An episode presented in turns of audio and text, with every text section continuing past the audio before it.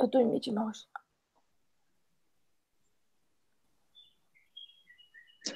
Seja bem-vindo ao Blindcast da 38ª temporada. Eu tô ouvindo o retorno aqui, alguém está com o fone aberto. Enfim, agora parou. É, análise da, do elenco da 38ª temporada. Nós vamos falar hoje da tribo Cama, é isso, né, pessoal? Manu. Manu, isso. Tribo Manu, obrigado, Bia. E hoje nós estamos aqui com o nosso time completo. Eu sou o Felipe Bonomi, aqui comigo a Bia. Seja Oi, gente, tudo bem? Também temos o Rabone. Olá. E o Danilo Nunes, que não estava no episódio passado, e hoje já vai aproveitar para fazer a sua abertura e já falar das, das impressões que ele não falou na, no episódio passado. Oi, gente, quanto tempo? Meu primeiro blindcast esse ano. Muitos problemas aí, andei sumido. Essa é a temporada que eu tô mais por fora, assim, não, não li nada ainda. Tô, tô querendo até chegar de surpresa, assim, no primeiro episódio, que geralmente eu fico vendo todas as entrevistas, vejo todos os vídeos, e nessa eu tô aqui pra julgar mesmo assim pela cara. O, o bem preconceituosozinho mesmo. Olha assim a cara, já sinto o cheiro do flop e já tô torcendo por beleza também, que nem a galera dos grupos. E para falar a verdade, é uma experiência maravilhosa, gente. Você torcer sem nenhuma razão de ser. E assim, sobre as minhas impressões da outra tribo, não tem muito o que falar, não, sabe? Um monte de gente que tá prometendo fazer acontecer, mas que a gente sabe que chega na hora não vai fazer nada, né? Nenhuma lenda tipo JP no cast ainda. E só queria comentar mesmo os retornantes da tribo Kama, né? Que foi a Aubrey e o Joey.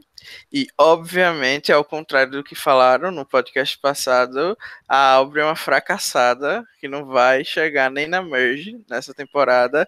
Por isso que a produção colocou a twist de que ninguém vai sair da ilha, vai ficar todo mundo lá estocado para ver se ela consegue é, render alguma coisa depois do mico que foi na temporada passada.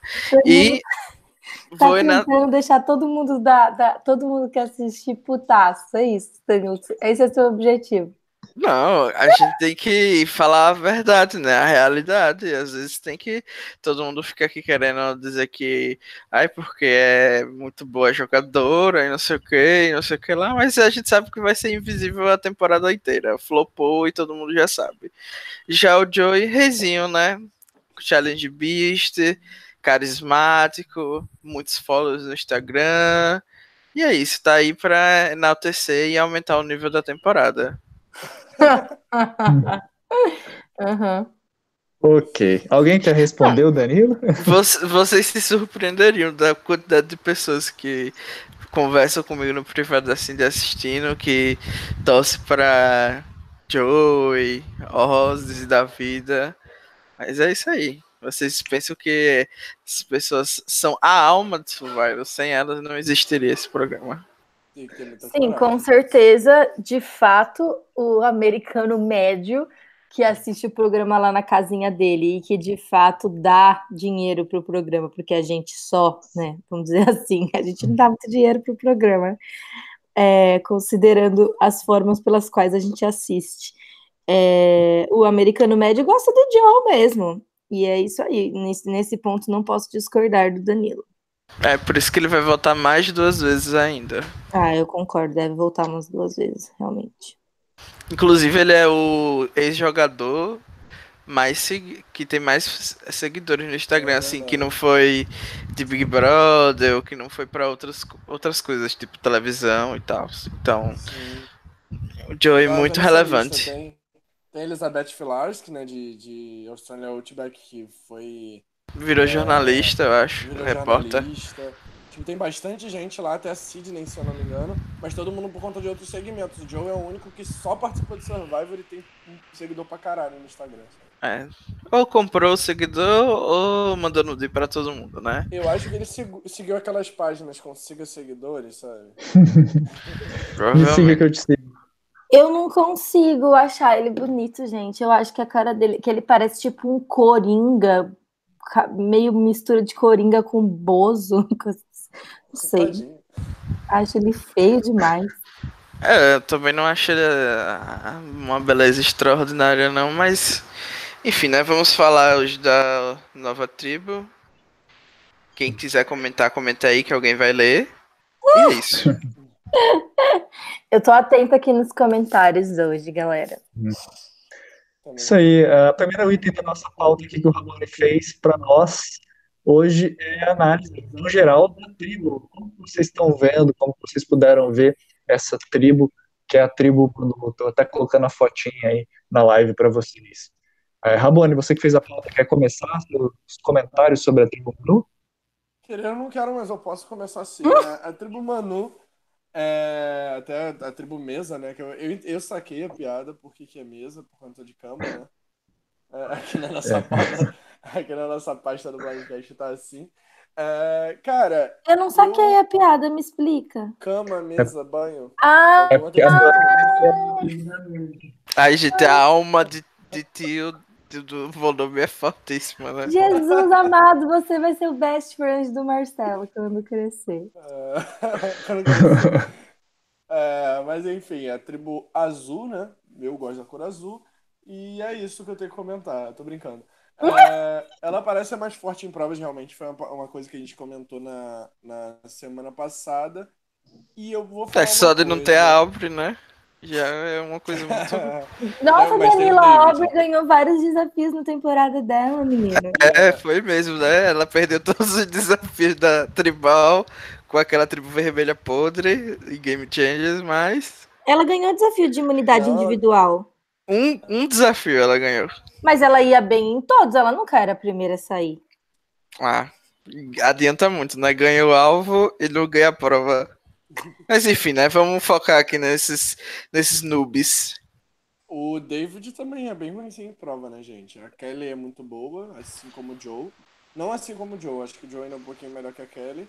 Mas a, a Kelly é boa demais em prova, e só que o David é ruim demais em prova. Eu acho que tem um equilíbrio aí entre os retornantes. Sim. E... É, do outro lado tiveram que colocar um challenge beast, né? Pra ver se compensava a Aubrey, né? É. Nesse lado, eu acho que os dois são mais medianos, assim. A Kelly é realmente muito boa na maioria das provas e o, Sim, o David é ótimo em puzzles, por exemplo. Então acho sim. que ele tem uma função. é. Coisa que a Aubrey também é, então acho que. Não sei não, não sei não disso, mas tudo bem, É, vamos fingir. Vamos fingir. Ai, Danila, eu senti sua falta, seu hate é a Não, melhor. mas coisa. eh, vocês lembram dela fazendo alguma prova de puzzle? Eu lembro. O, o David, por exemplo, ele tem puzzle até em casa pra treinar, entendeu? Sim. Survival. Então é uma coisa assim. Outro, outro nível. E ele ganhou provas de puzzle. A Aubrey, Eu Braco. não, não posso opinar, eu, eu confesso que eu não lembro. Aubrey, Aubrey Braco só. Então, ent- assim, enfim. Vamos torcer, né? Pra que ela faça alguma coisa. Eu pague minha língua aqui. Mas, Mas assim, minhas impressões dessa, dessa tribo em geral é que por- é, vai ter muita gente brigando por airti- airtime nessa tribo. Essa menina de cabelo azul, por exemplo, che- chegou só pra chamar atenção. E aí os, os homens também, tudo podre. Tudo, não tem um que presta. E nessa tribo tem mais homem do que mulher, né? Não. Sim, isso é uma coisa que, Ah, sim, que a sim. gente esqueceu de comentar da outra vez, e eu até comentei nos stories, não sei se o pessoal viu, que essa tribo tem é, cinco homens, quatro mulheres, enquanto a tribo amarela tem cinco mulheres e quatro homens. Ou seja, todo mundo da- do grupo, a tribo falou, vai torcer pra outra tribo. Primeiro porque tem mais mulheres e depois porque tem a Aubrey lá. Então, assim, a gente tá aqui falando no podcast da tribo que vai ser odiada por todo mundo, porque realmente todos os homens dessa tribo são podres. Mas vamos lá, né? Depois a gente vai falar de cada um. Danilo. O Dramaticamente Miguel aqui tá falando. Não fala assim da Wendy, Danilo. Ah! É, a Wendy é a fan favorite só porque pintou o cabelo. É a Felipe Neto do, do Survival. Só eu, Ela- eu, eu é- vejo o povo torcendo só por causa disso. Só, não tem outro motivo. É, ela mandou dizer que se o Blindcast chegar a um milhão de inscritos, ela vai pintar o cabelo de roxo. É. E ca- a cada temporada que ela voltar, porque vão forçar essa menina até dizer chega, ela vai vir com um cabelo diferente, que vai ser a cor da tribo dela. Sempre. Exatamente, isso Mas se- falar. Se é só pintar o cabelo, se era só pintar o cabelo, eu já tinha pintado o cabelo. Se era só isso.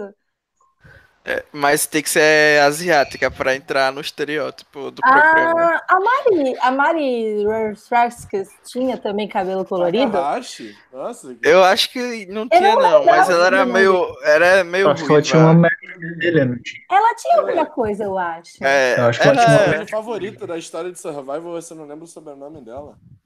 Mari Takahashi. hand. Ela, ela, é sua, ela é sua oriental favorita de Survivor? É, não, ela, é minha- ela é minha participante favorita da história de Survival, gente. Nossa senhora. Louco, Rabone, ela saiu na terceira rodada, na segunda rodada. Você só acha ela muito bonita, é isso que você quis dizer? Ritou sem prometer. Gente, chegaram um pessoal aqui para assistir o Dramaticamente Miguel. Amei seu nome. Tudo bem? Ele tá falando pro Danilo não falar assim da Wendy. É, Danilo pega pesado mesmo, gente. O Daniel Abrantkowski, acho que é assim, falou que a Aubrey fazia puzzles no Brain e eles ganharam três assim. Ah, ela eles ganha- Não, eles ganharam da tribo lá podre, que não, que não, não tinha uma pessoa boa daquela tribo Br- Browns que ia ganhar. Tipo, se a gente for analisar a força da Aubrey, porque ela tá ganhando do, do vento, aí tudo bem, challenge vista, até eu sou, sabe, aqui da minha cama. Mas, beleza, Olha que eu vamos já perdi vários duelos pra minha cama, hein? Ah, eu, per- eu Ah. perco também. Eu concordo com o Daniel, ganhar é ganhar. E o Will Gente, Oliveira não foi semana passada, hoje é Manu. Ah, sim, ok. Não, desculpa, eu só tô lendo os comentários, por isso que, que a gente mudou de Eu assunto. sei, gente, foi só uma piada, calma. E o Will Oliveira tá falando aqui que a Wendy é mexicana, ela não é asiática. Aí, Gente, a gente errou o estereótipo. dela é Dias. É, Wendy Dias, muito asiática ela. gente, é, eu vou desativar por uns dias depois dessa. Mas assim, eu quis, eu quis dizer que entra no estereótipo, sabe? Daquela menina que é fora dos padrões e tal. E aí vem com cabelo colorido só para destacar isso. Sim, não, não, eu concordo. Eu acho que ela tá aí pra ser a diferentona mesmo, independente se ela é a diferentona latina ou a diferentona asiática. É, mas é, eu, assim, geralmente, quando eu tô acompanhando a temporada Ferro e Fogo, eu olho assim quem são os fan favorites da galera pra não falar muito mal, sabe? Pra depois não ficarem printando meus comentários, relembrando, passando na minha cara. Mas Geralmente como eu não- olho quem são os fan favorites da galera pra não torcer por eles, né? É, pra dar uma puxadinha de saco também. Na temporada passada mesmo, eu tava puxando o saco de uma certa arroba aí, até hoje me persegue. Então, gente, dessa... antes, da, antes da gente entrar em cada personagem individualmente, eu queria comentar aqui o pessoal que postou na página que recebeu a camiseta. Não sei se todo mundo viu lá as fotinhos do pessoal que postou. É, o Daniel também, que recebeu, acabou de comentar, mandar mensagem aqui pra gente, falando que ficou muito contente. Eu adorei, adorei ver vocês com as camisetas, foi muito legal. É, qual, ô, Bonami, qual é o nome do- de todo mundo que recebeu? Ixi, não faz pergunta difícil, não, Bia. Eu Eu, eu, sei do Daniel, do Guto, eu que ganhei também na época, mas não recebi. E Ganhei, mas não levei. Correios é isso aí, gente. Mas tá chegando, galera. Fica, fica preocupado não. Ah, e, e te- o primeiro menino que postou na página do Blindcast, acho que é Lucas, né?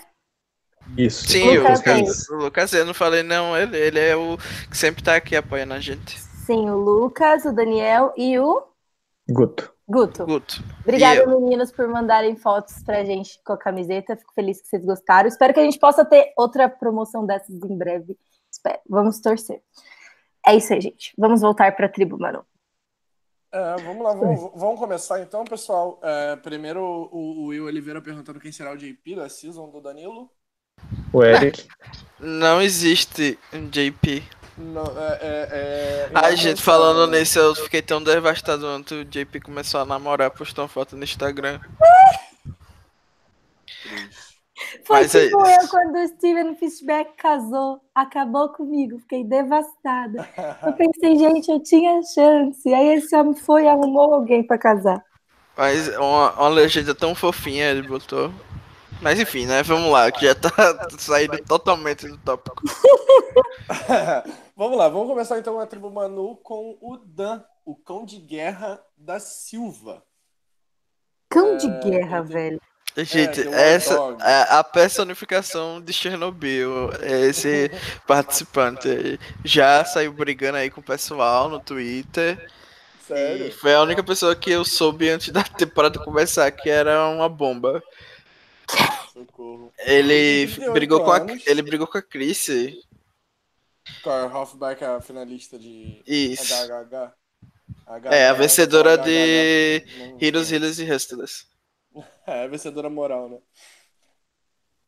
Só que não. É, ele tem 38 anos, ele é estudante de direito e ex-militar, e ele se definiu como confiante, divertido e apaixonado. De onde ele é, eu não vou falar porque eu acho que não faz nenhuma diferença para nós que somos aqui do Brasil.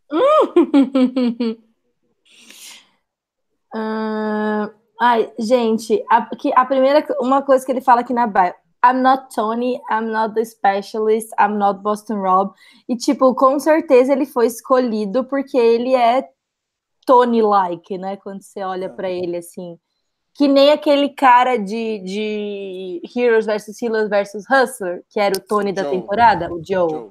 É, então, pra mim, ele é tipo mais uma tentativa de Tony, que tá mais longe ainda do Tony do que o do Joe, porque eu até gostava um pouco do Joe, mas desse menino não sei, não fui com a cara dele, gente. Mas eu gostei da resposta dele justamente nessa pergunta que você está falando, que é, é, qual participante de Survival você é mais igual, no caso. Mais igual é pleonasmo, mas vocês entenderam. Ele mas igual não é pleonasmo. Ah, não? Então, Não. Ah, não, não é pleonasmo. Enfim. É, ele, falou, ele falou primeiro. Primeira coisa, ele já começou falando dele na terceira pessoa, isso é bem ruim. Ele falou, deu. é, o cão de guerra é, é, no caso, único. Foi mais ou menos o que ele disse. Então ele já falou de si na terceira pessoa, isso é bem ruim. Entendeu? Então, Mas ele, é, ele eu falou uma até. coisa que eu gostei. Eu não sou o Tony, eu não sou o especialista, no caso, o Felipe Shepard, eu não sou o Boston Rob. É, qual jogo eu respeito melhor? Isso é uma, é uma pergunta melhor para fazer para mim. É, eu acho que o Yu jogou bem, eu acho que o Mike é um bom winner, eu amei o jogo da Parvati, o Will dominou, e a terceira versão de Tyson e a primeira versão do JT. Ou seja, mostra que ele gosta bastante do jogo, sabe quem são as pessoas que jogou bem, porém ele parece ser o tipo de pessoa que Não, falou pra Vati e ele sabe quem jogou bem? Não. Não tá fazendo. Não tá coerente, não. Nossa, PH, você chegou aqui também. Gente, Não, são eu os acho, fatos. eu, eu me irrita muito quando a pessoa não responde a pergunta. Qual participante de Survivor você mais parece? Fala alguém! Para de. Isso me irrita.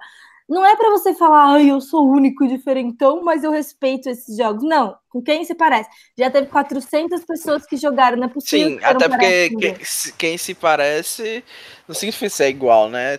Você pode. É, é justamente algumas as pessoas semelhanças. entenderem que tipo de pessoa que você pode ser no jogo, sabe? Para contextualizar você. Ah, mas ok, tá bom. É, mas assim, apesar dele ser o- a bomba Chernobyl, ele é militar, né? Então a gente sabe que os americanos são lambibota de militar, que nem os brasileiros de direita, então esse cara aí vai muito longe. Infelizmente, e a gente vai ter que aceitar mesmo. E aí é torcer pra ele pelo menos ser uma pessoa delusional, Mãe, brigar com a galera lá e surpreender sendo entretenimento, pelo menos. É, o dramaticamente Miguel está dizendo aqui que o War Dog só veio para causar na Permud, chacota desde já. E o Will tá dizendo que ele sabe que ele odiará o Dan porque ele não suporta participantes nesse estereótipo.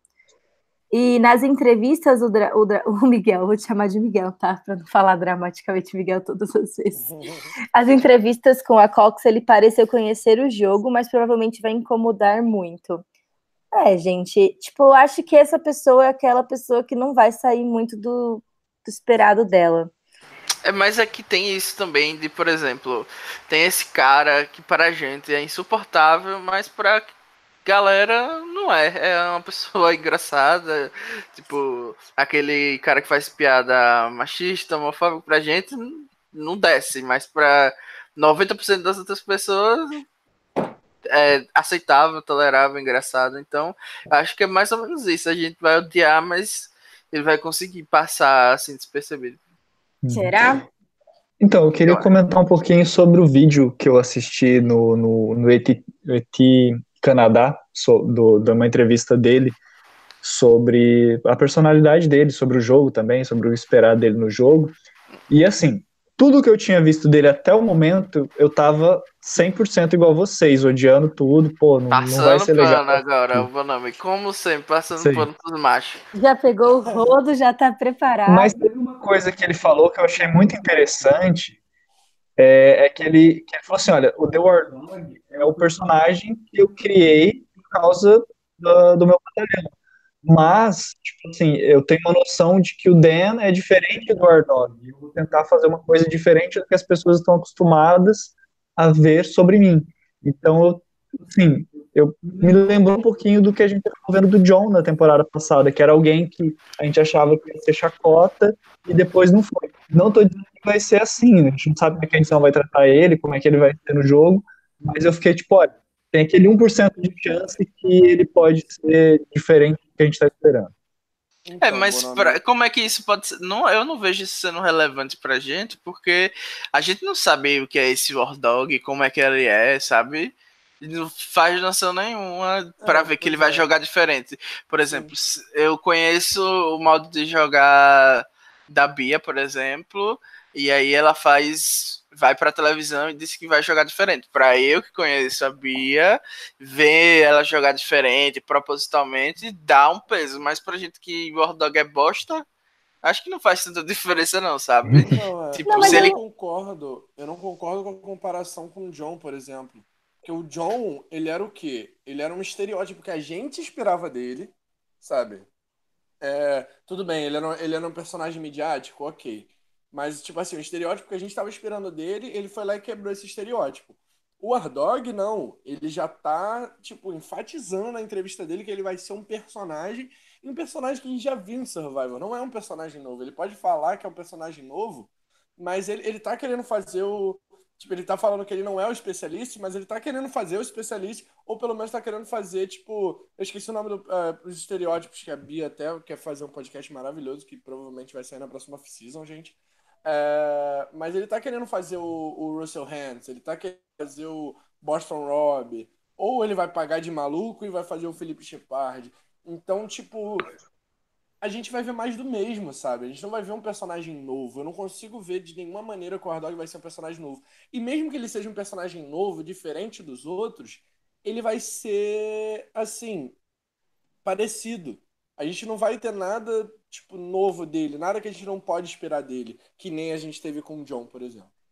Assim, o Daniel tá falando aqui que ele tá achando que ele vai ser o mais sensato do trio Tony, Joe, War Dog. Isso não é difícil. E Carlos ele disse que não quer chamar atenção. Para ele não chamar atenção, eu acho que ele ia ter que jogar um jogo é, perfeitíssimo, tipo é, Jeremy.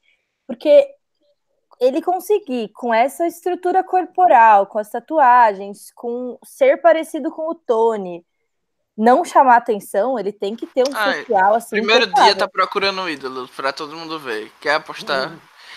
Eu, eu tô com o Danilo correndo nessa. pela selva fazendo. É,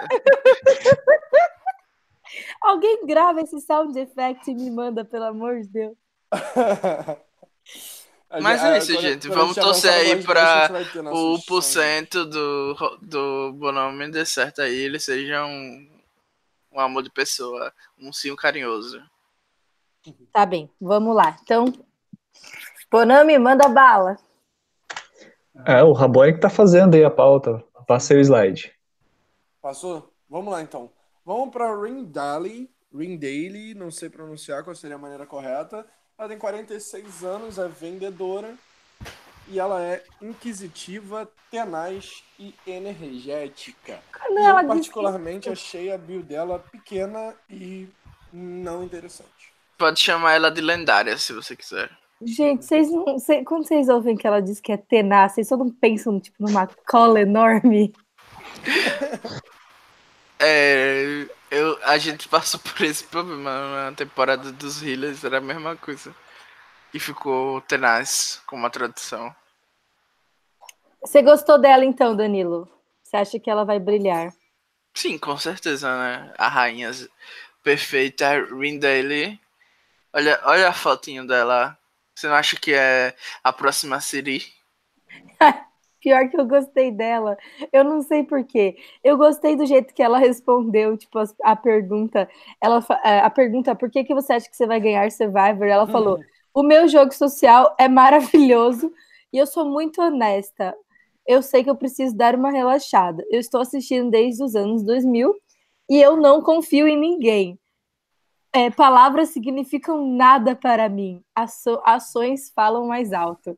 Tipo, eu, eu achei ela bem assim intensa mesmo, do jeito que ela se descreveu. Eu acho que ela vai ser um grande personagem. Eu acho que ela não vai ser uma grande jogadora, não. Assim, falando sério agora, sabe? Porque só por essa descrição que ela falou, ela disse que vai ter uns, um jogo social maravilhoso, mas que não confia em ninguém. Assim, quem não confia em ninguém não consegue ter um jogo social maravilhoso, sabe? Porque as palavras é o que fazem o seu jogo social, não são as ações. Eu, eu porque você não consegue agir coerentemente com todo mundo, infelizmente, não é possível. Eu acho que isso é uma falha bastante grande das pessoas que assistem Survivor e nunca jogaram. Tipo, a, é, é, a pessoa acha que ela tem que chegar lá e falar: I'm not here to make friends, né? Não tô aqui para fazer amigos. Não, gente, você tá aí para fazer amigos. É exatamente isso que você tem que fazer. Você tem que é, fazer com que as pessoas gostem de você. Esse é o elemento número um para você conseguir jogar. Então, quando a pessoa fala assim, ah, as palavras não significam nada, eu não vou confiar em ninguém, já é uma visão de como o jogo funciona que está bastante deturpada, na minha opinião. É, eu concordo nisso. Inclusive, o Adam de Millennials vs Gen X costuma falar muito sobre isso.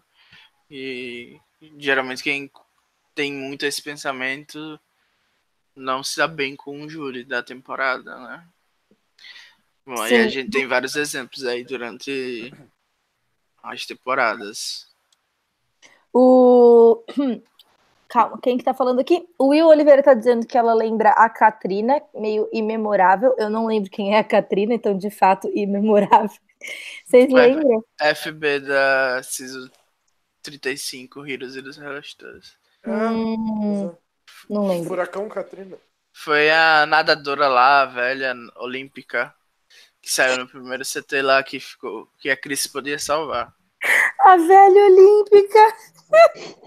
É, dei, dei todos os estereótipos pra ver se alguém lembrar. Velha, nadadora olímpica. O Miguel falou que a Rin vai ser FB se a Manu perder. E ele espera que seja, porque é, quem diz que a season favorita é One World merece ser o Limbo. Assim, One World de fato não é uma season muito é, cheia de acontecimentos para assistir, né? Blindsides e tal. Só que tem um puta de um jogo impecável, né? Se ela é uma fã de estratégia, a Kim pisou nesse jogo. Então, não sei se é tão ruim falar que One World é sua season favorita. É, sim, é uma season podre, mas assim, também é uma season histórica, né? Que tem uma aliança feminina dominando, e tal. Então, assim, tem como defender a escolha? Tem, mas tem 37 temporadas, né? A pessoa vai lá, escolhe logo One World. E assim, eu, eu queria fingir que ela não ia ser FB, mas numa tribo que tem maioria de homem. E Sim. ela é, é, acima da idade média do cast.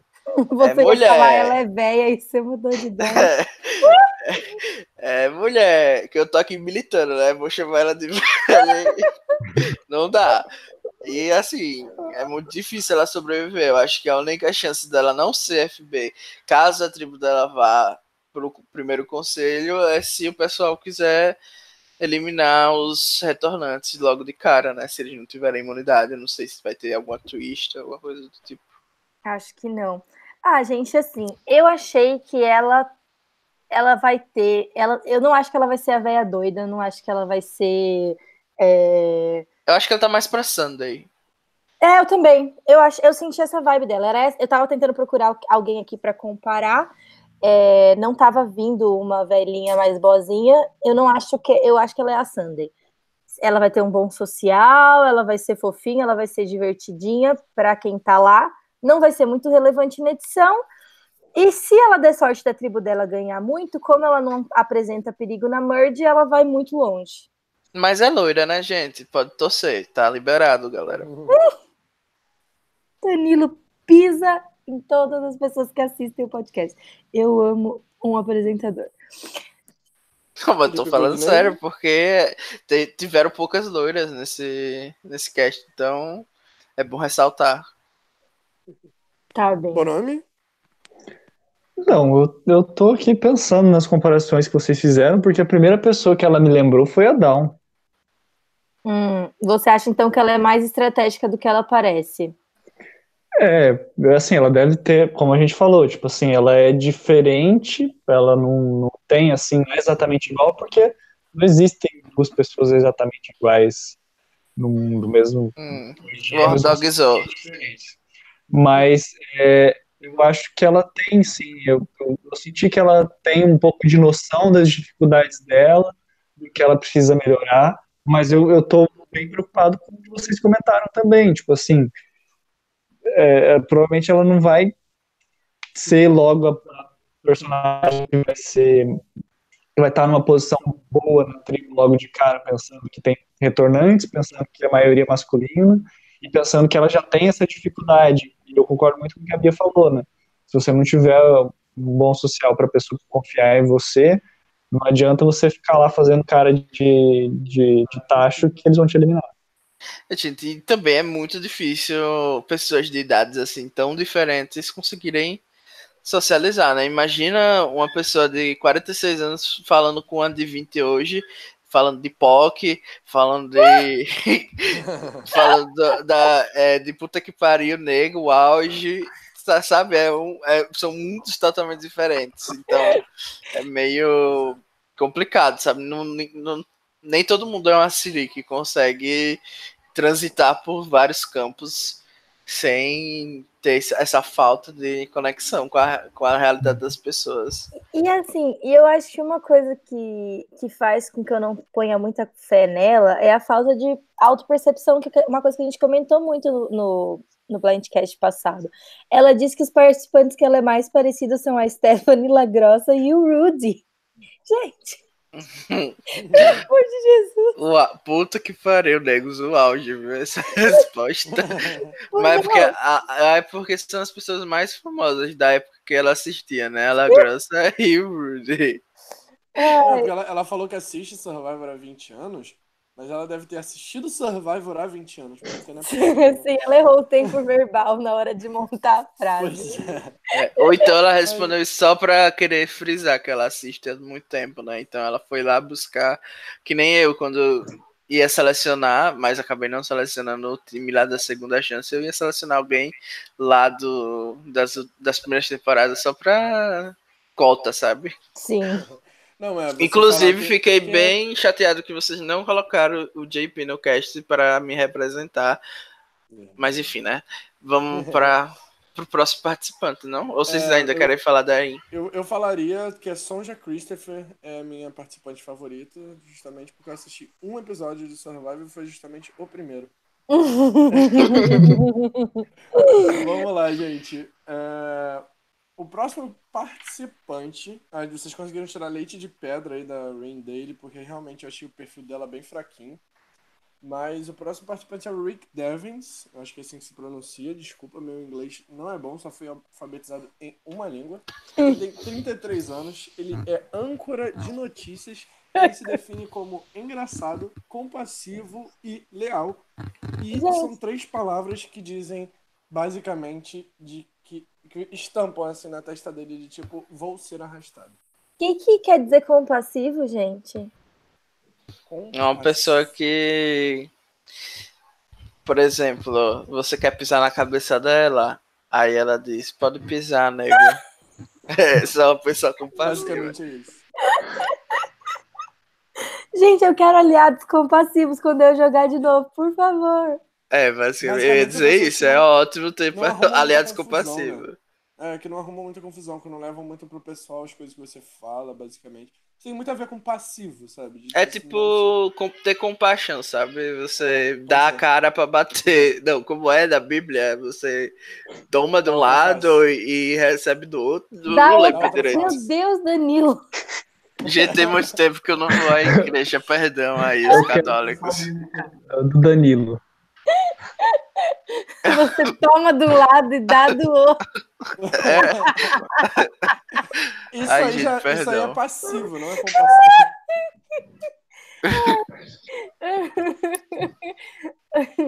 Ai, adorei. Agora eu já gostei desse cara, porque ele realmente me fez rir muito.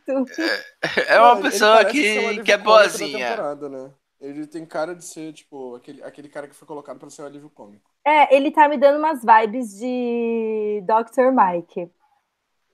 É, eu acho que ele é a única, o único homem dessa tribo que pode, assim, surpreender positivamente a gente, fazer um jogo interessante e ao mesmo tempo ser um personagem legal de acompanhar. O resto dos da Chernobyl Tribe aí Hum. tá complicado.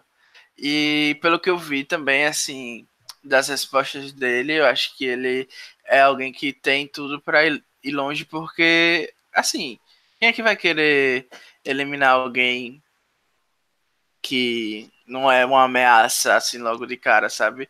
Eu acho que como tem retornantes e tem também é, mulheres na tribo, eu acho que ele tá bem safe, assim, pra conseguir se estabilizar. É, eu acho que essas três características que ele dá de si mesmo, por mais que a gente tenha achado engraçado, são as características mais importantes para você ter um bom social, né?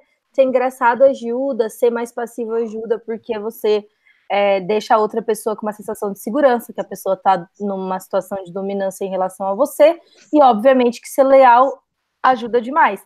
E é, ainda mais que ele não parece ser um challenge beast, ele se enquadrando nesse perfil, parece que vai formar é, fortes vínculos, e formando fortes vínculos, ele tem uma chance de ir bem.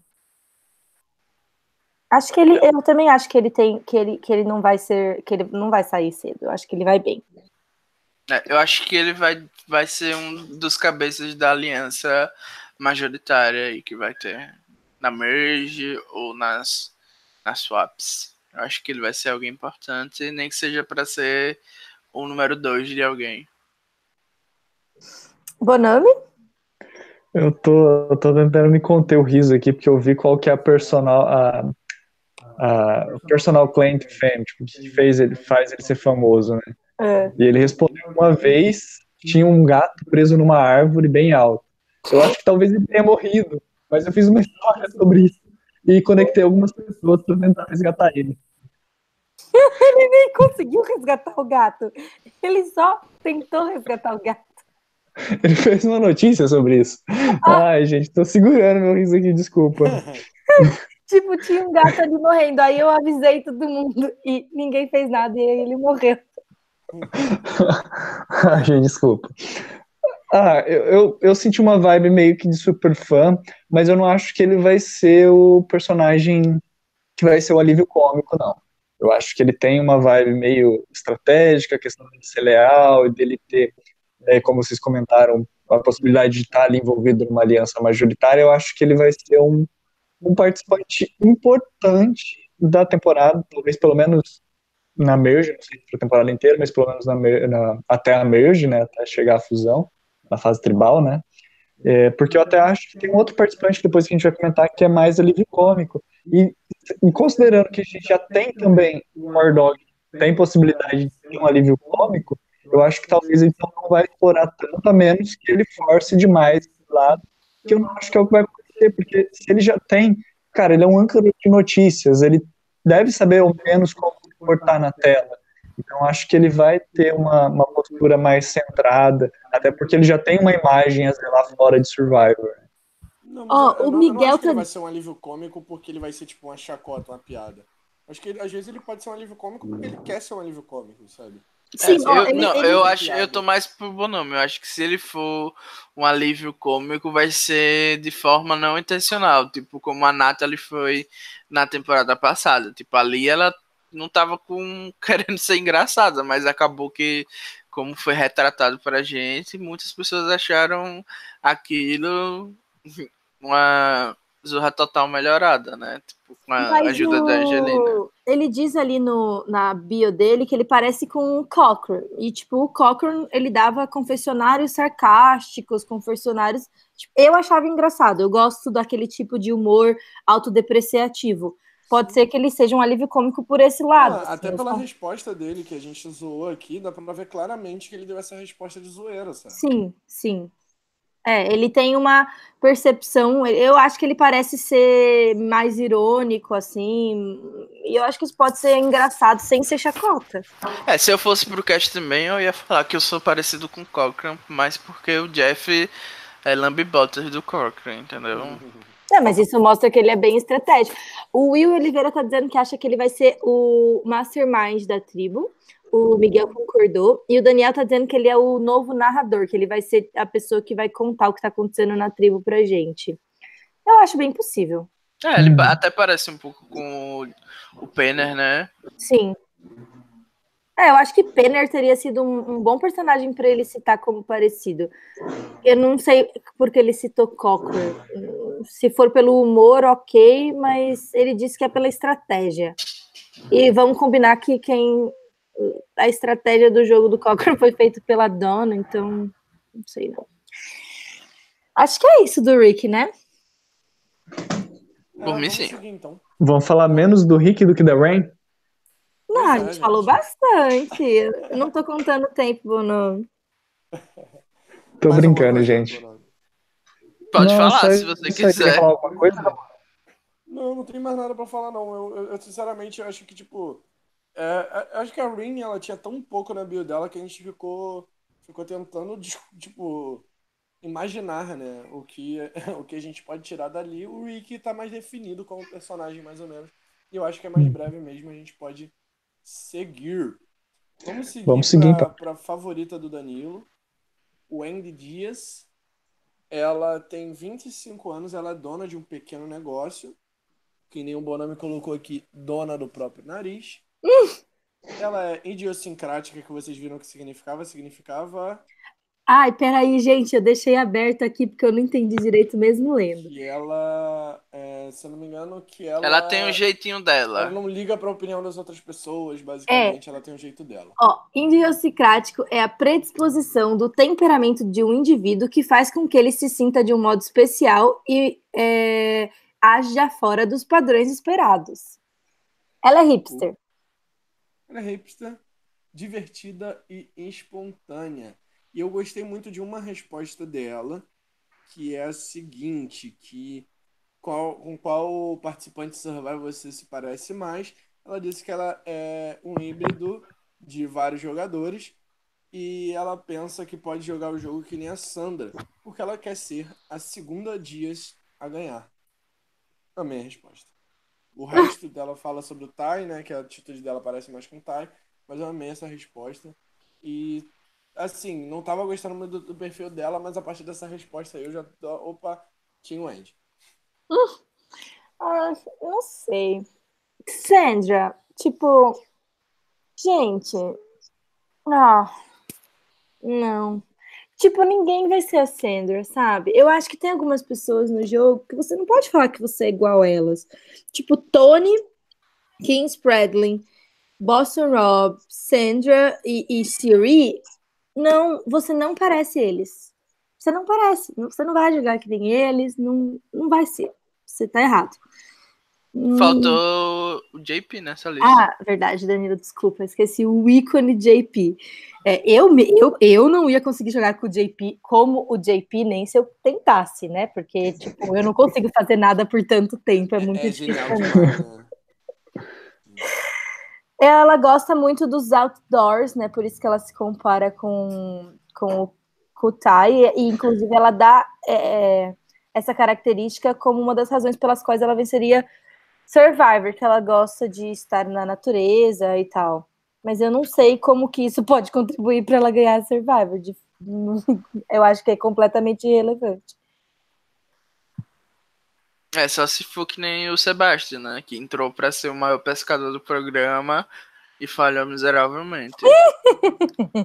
Ele tinha uma função e nem essa ele pôde cumprir, né? É, Sim. porque de fato ele entrou por causa disso. O Jeff falou. Eu não sei também porque o Jeff faz essas coisas, né? O Jeff falou antes da temporada pra ele que ele poderia ser o maior pescador da história. Survivor. Gente, como é que pode, né? Uma coisa dessa.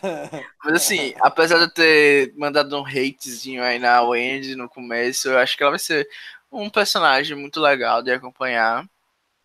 E eu acho que apesar de ser um pouquinho forçado, é aquele forçado que ainda vai ser aceitável, sabe? E tipo, a produção também já botou até uma roupa de Power Ranger nela, né? Nesse maior. tá, tá muito, muito, pra mim, assim, tá muito over, sabe? Tipo, exageraram demais nessa, é, nessa Wendy. E, tipo, se eu, eu quero que ela dure, mas não tanto, porque senão a gente vai ter que fingir muito para aqui nesse Blindcast até o fim da temporada, porque a galera vai enlouquecer torcendo por essa Wendy. Então, assim, gente, vamos com calma aí no, no Wendy Train. Vamos esperar para ver se ela realmente vai ser alguém legal, se vai ser uma pessoa que sabe jogar e tudo mais. Ou não, né? Olha, eu não senti, lendo a bio dela, eu não senti um pingo de estratégia. Ela não fala de estratégia. Tipo, ela não fala é, sobre ser boa em nenhum dos três aspectos do jogo. Ela não fala. É, quando ela fala sobre os personagens que ela mais gosta, ela só compara a personalidade deles, não fala sobre nada de jogo. Eu não faço ideia do que essa menina vai fazer. Ah, mas convenhamos que, que Sandra não ganhou o jogo sendo estratégica. Quando ela veio com a proposta de ser estratégica, ela, ela foi eliminada. Não, não, eu concordo, mas o que eu tô querendo dizer é que a, a Wendy não disse quais partes do jogo do, da Sandra ela ia é, pegar. Ah, ela disse: Eu gosto da Sandra, eu quero ser a próxima Dias a é, vencer. E, tipo, é, não é, nada. É tipo, ah, eu quero jogar que nem a pessoa que ganhou duas vezes. É, é, é diferente da pessoa dizer, ah, eu vou tentar jogar como a Sandra, porque além dela ter ganhado duas vezes, eu acho que ela ganhou porque ela conseguiu estabelecer relações com o júri, ela não foi agressiva a ponto das pessoas é, terem a minosidade. Eu acho que falta um pouco de intencional, sabe? Assim, no da gente entender mais, mais ou menos como é que a pessoa tá pensando que vai fazer o jogo. Tudo bem que vai mudar tudo. Sim, mas eu não sei nada. Mas é bom você ter um plano já, para mesmo que você tenha que mudar esse plano conforme as coisas vão acontecendo, né? Achei fraca a bio dela. O Daniel disse que a Wendy vai ser FB. O Will gostou dela, disse que ela é docinha e simpática, ele torce, torce pelo sucesso. E ele também disse que ela tem síndrome de Tourette. Eu não sei o que, que é. Vocês conhecem, gente? Síndrome de Tourette? É. Eu acho que sim. Eu acho que é uma doença que a pessoa fica. É. Tipo. É um distúrbio um... neurológico que, que caracteriza-se. Com, com movimentos involuntários. Não sei isso. se é isso. É isso mesmo. Caracteriza-se caracteriza pela presença de tiques motores e vocais. Aqui tem informação, gente. Gente, eu, olha, eu sei disso. Eu vou contar uma história agora que foi porque eu tava fazendo um trabalho da faculdade virando noite. Aí tava passando um filme desse dessa doença. E aí o rapaz gritava assim, e eu tomei o um susto e caí da cadeira no meio da noite. E aí acordou a, a mãe do menino. Enfim, enfim, né? Não sei porque eu tô falando dessas coisas, pagando mico aqui. Mas assim, o Andy, vou torcer, gente, vou torcer. Eu tô só brincando aqui. Eu sou brincalhão assim mesmo. Vou torcer pra o Andy, vou torcer pra Aubrey também. E é isso. Tá, bom, o, o, o, o Miguel diz que a Wendy é a Desiree de, de Ai, que eu não lembro o que, que quer dizer. Gente, eu sou HHH. Ah, HHH, tá. Não, É. acho que ela, acho que ela é, É de Desiree Ghost Island. de Ghost Ghost Island. Né? GI não é HHH, mas eu pensei... Mas Desirê, Desirê não foi de É HHH? tem duas, mas eu concordo com a comparação, porque quando saíram as é fotos de Ghost Island, é, a Desiree tinha o cabelo pintado, aí todo mundo. Uou! De Desiree, maior jogador, chegou em Ghost Island podre. Enfim, É, não. então concordo aí com a Agora eu comparação. lembrei a Desiree. Eu tô tentando lembrar aqui. Ela, ela, ela cagou, é, ela tava bem, eu lembrei agora. Ela tava completamente bem posicionada. Ela tava na aliança majoritária, ela decidiu que ela queria fripar, aí ela contou pra burra da Laurel, aí a Laurel foi e contou pro, pro Wendell, e aí o Wendell, tipo, tirou a Desiree. Foi isso que aconteceu, não foi? Uhum. Então, muito ruim essa jogadora. Se essa Wendy for igual a Desiree, é. coitada! Tem duas 10, né? Na, na, na temporada do JP, teve Sim, sim. a 10 e tem a temporada seguinte que teve lá do escudeira lá da Angela e da Kelly. Não, Mas enfim, né? O eu acho que memorável. É uma, é uma pessoa. é, a Desirê mesmo é uma pessoa que até merece retornar em Survival pra ver se pode mostrar um jogo diferente. Porque Ghost Island foi horrível, né? Ah, não, Rabone, não, Ah, eu acho que sim. não. Acho que ela merece sim. Eu acho Mas, enfim, que não- a outra Desirê merece voltar mais. Não sei. Eu discordo de você. Mas enfim, não é, não é o assunto pra hoje. Bom nome, Wendy Dias. Próximo. Você nem falou nada sobre o Wendy. Não, não, não preciso. Tá bom, você que manda. Ai, a- cada vez mais machista, né? O nome pulando as mulheres nos comentários. Chega Não, na hora dos homens, justamente- dá a passada de pano. Não, justamente porque eu, quero- eu estou ansioso para falar da minha crush da temporada, do meu amor, da Lauren. Eu gostei da, da foto da Lauren também. Gente, Não foi só foto. Vamos lá, gente. Lauren O'Connell, 21 anos, estudante, com, é, ela é CCC, competitiva, comprometida e compassiva. E eu vou falar uma coisa pra vocês. Eu comecei a ler o perfil da Lauren, achando, cara, meu Deus, mais uma, mais um rostinho bonito de Survivor, tipo, aquela, aquela mulher nova, geralmente bem burrinha que eles costumam colocar. E puta que o pariu, eu me impressionei muito com o perfil dela e já estou torcendo minha favorita dessa temporada.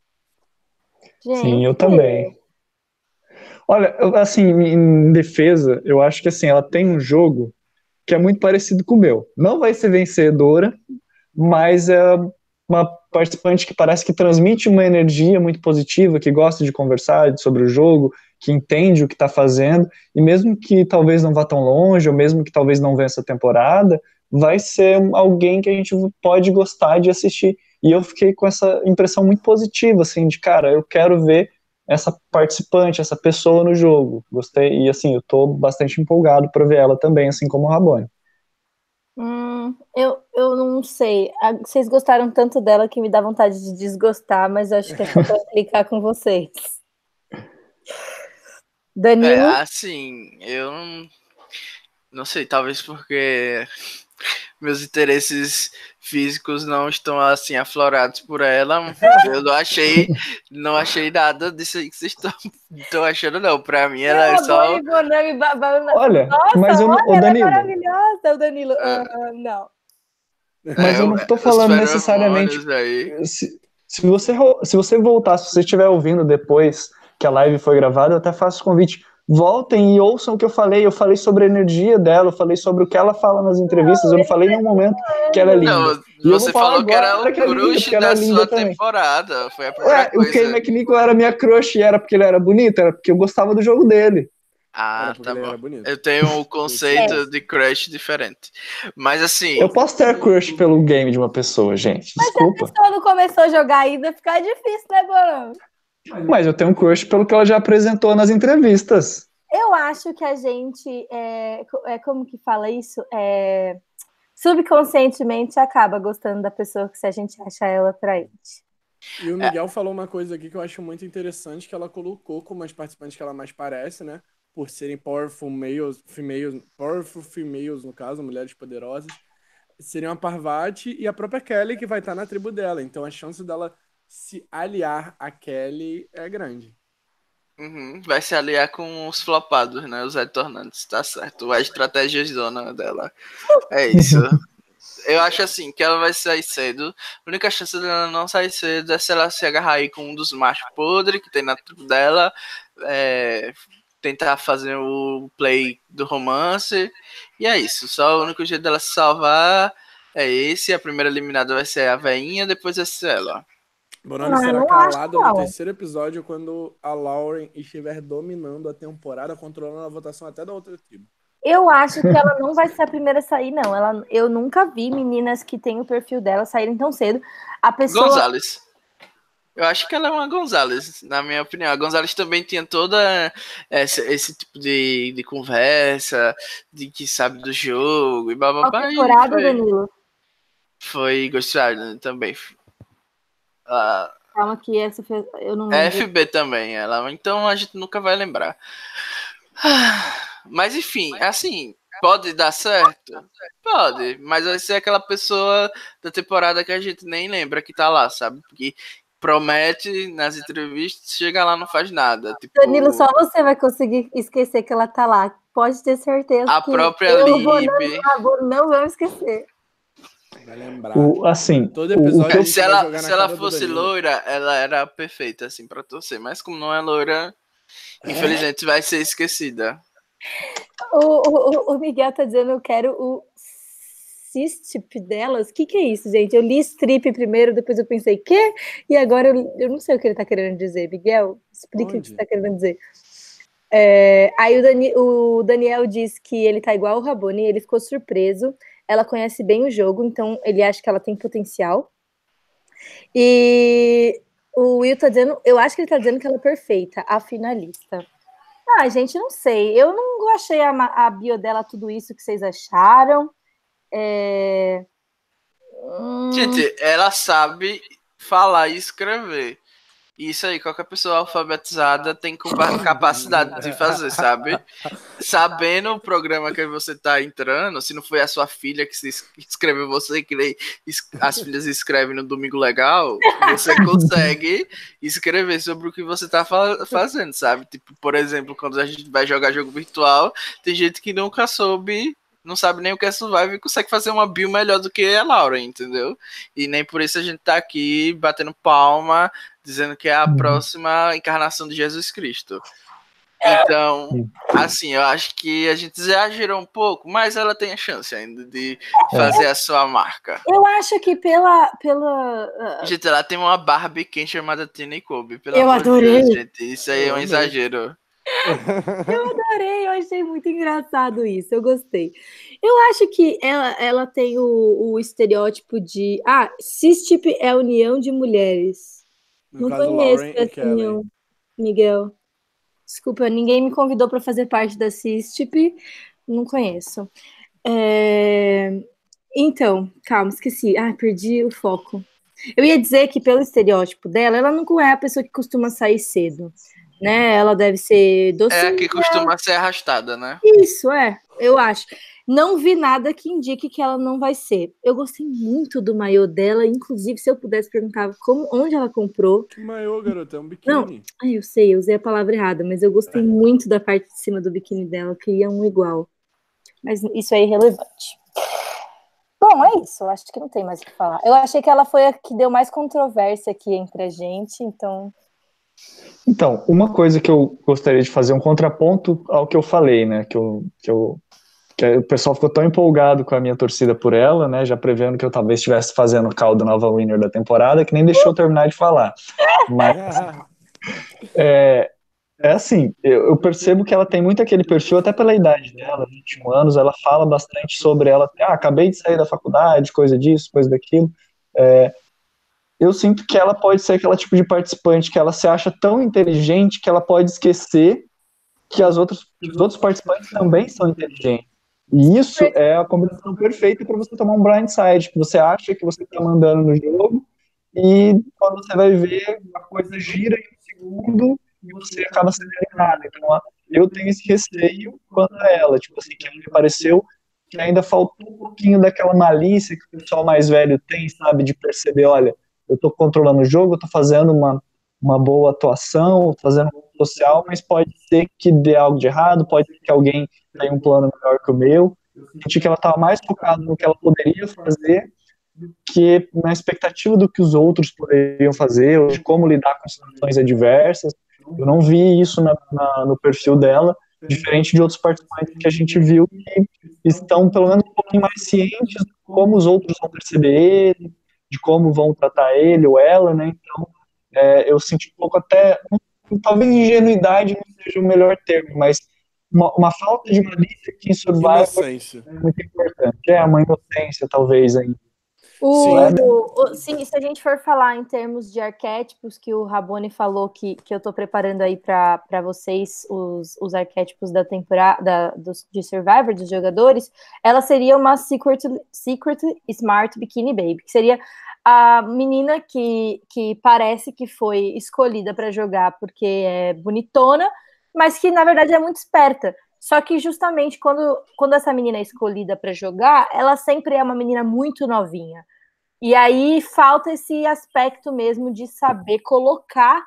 É, ela tá querendo se provar demais, ela tá querendo ser esperta demais, acaba que todo mundo sabe que ela é muito esperta, e isso acaba sendo prejudicial para o jogo dela. Ela deixa óbvio que ela é mais inteligente do que ela parece, ao invés de fazer o contrário, que é usar a, o, o quanto as pessoas subestimam ela ao seu favor.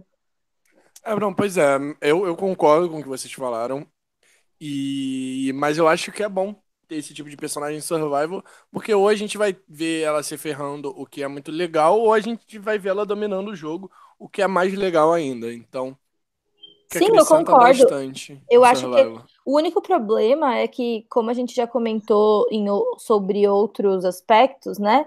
É, quando eles pegam um, cara para fazer o contraponto da Secret Smart Bikini Baby, o contraponto seria o Know It All, que é tipo o, o, o cara inteligente hum, hum, mais novinho da temporada. E quando eles, contra, eles escolhem meninas para fazer esse papel, eles escolhem pessoas que nem essa Lauren, eles escolheram, por exemplo, a Eliza, a, a Candice, que são pessoas que se você for analisar, não tinham muita chance de vencer o jogo, é, a temporada deles. É, a Eliza, se chegasse na final, teria sido humilhadíssima. E o contraponto seria de pessoas que nem o Cochran, pessoas que nem o Rob Cisternino, que já chegando na final, presumi presumidamente eles são o estratégico. E uma das diferenças, é, uma das coisas que acentua essa diferença é o fato de que quando eles escolhem as meninas inteligentes ou secretamente inteligentes, eles escolhem pessoas muito novas. Então, esse perfil, que nem da Lauren, é um perfil interessante. O único problema é que eles pegam pessoas que não estão maduras o suficiente para usar essas características legais que elas têm. Então, se eles pegam uma pessoa com o mesmo perfil da Lauren, mas com 28, é, essa pessoa vai dar muito mais pro game, sabe? Eu acho que isso tipo é. Tipo a Karakei, né? É, tipo a Kara. Exato. Concordo. Mas vamos lá, não, então. Mas... Ah, Bonami? Não concordo com a cara como exemplo, mas beleza. vamos lá, então vamos seguir, gente. A gente já falou bastante da Lauren, gostei dela. É... Estou torcendo para que ela dê certo. Queremos Parvati 2.0, né? Não sei que quem quer, não, não mas tudo bem. Vamos pro Keith Sou Eu. É, é você? Keith, sou eu. É, ele tem 19 anos, ele é o jogador negro mais jovem a jogar Survival. A participante, no caso. É, ele é pré-estudante de medicina, né? Estudante de pré-med, que é tipo um curso que tem lá nos Estados Unidos, que é o que você faz antes de começar uma faculdade de medicina. Ele é religioso, competitivo e criativo. Ai, gente, eu gostei do Kif só pela cara, que nem o Danilo falou no começo que ele ia olhar a cara das pessoas e já falar se era flop ou não. Eu não sei porque eu fui para com a cara desse menino, eu gostei desse sorrisinho dele, eu achei Ai, não sei, gostei dele. Eu só achei que a produção poderia ter dado uma roupa do tamanho dele, né? Porque. Tadinho. O, o, o Oliveira falou: lembro do o menino do Para Nossa Alegria. Eu gritei aqui. Lembra mesmo, Ian? Será que não é ele? Para nossa alegria. Ah, gente, eu amei. Desculpa, eu cortei alguém. Não, acho que não cortou ninguém, não. Eu só tinha falado que a produção devia ter dado roupa do tamanho dele, porque essas estão claramente muito folgadas. Ai, Danilo, agora eu só consigo olhar isso. Parece que ele tá vestindo um saco de batata. Pois é. É. Uma coisa que eu achei interessante do, da entrevista dele, o Rabone acho que daqui a pouco talvez ressalta mais alguns pontos da entrevista, mas o, o que eu achei interessante da entrevista dele com, o- com, com o Iti Canadá é que ele fala que ele vai tentar usar a idade dele a favor dele, que ele citou até participantes como o próprio Michael de é, Heroes versus Healers versus Hustlers, ou alguma coisa nessa ordem aí, que ele falou, ah, ele quis esconder que ele era jovem, como se fosse algo ruim.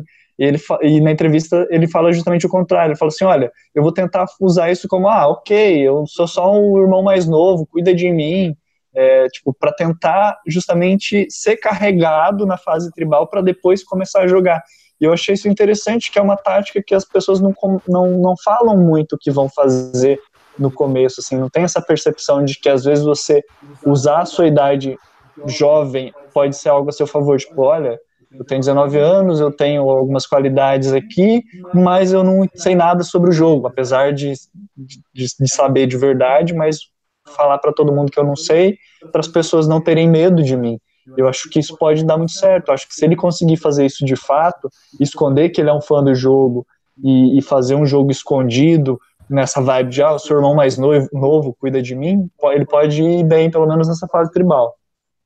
Ó, Ah, eu coisa- discordo totalmente desse, desse approach em relação ao jogo, dessa estratégia, porque eu acredito que quando você é visto como alguém que, como você falou, irmão mais novo, que precisa ser cuidado, eu acho que você acaba perdendo toda a credibilidade no seu jogo e é muito difícil você recuperar isso na fusão, porque as pessoas vão olhar para você como se você é, só estivesse ali porque elas te ajudaram e no momento que elas precisaram de você, você ignorou. Então, tipo, tem acaba entrando muito mais do que o normal das questões pessoais, assim, sabe? Quando pode dar certo para ele porque ele é homem, mas quando é a gente já viu isso acontecer com mulheres tipo Hannah, tipo, vs Gen X, tipo a própria Down, que as pessoas é, acabam descredibilizando tudo que você fez porque elas acham que é, na verdade você tá ali por sorte ou porque você foi ajudado ou porque alguém te carregou. Então eu acho que se ele utilizar esse card tem muito perigo de dar errado sabe só se ele for um grande assim mastermind e o júri tiver complacência, né? Se tiver o povo aí da compaixão, que gosta de ser pisado no júri, talvez dê certo.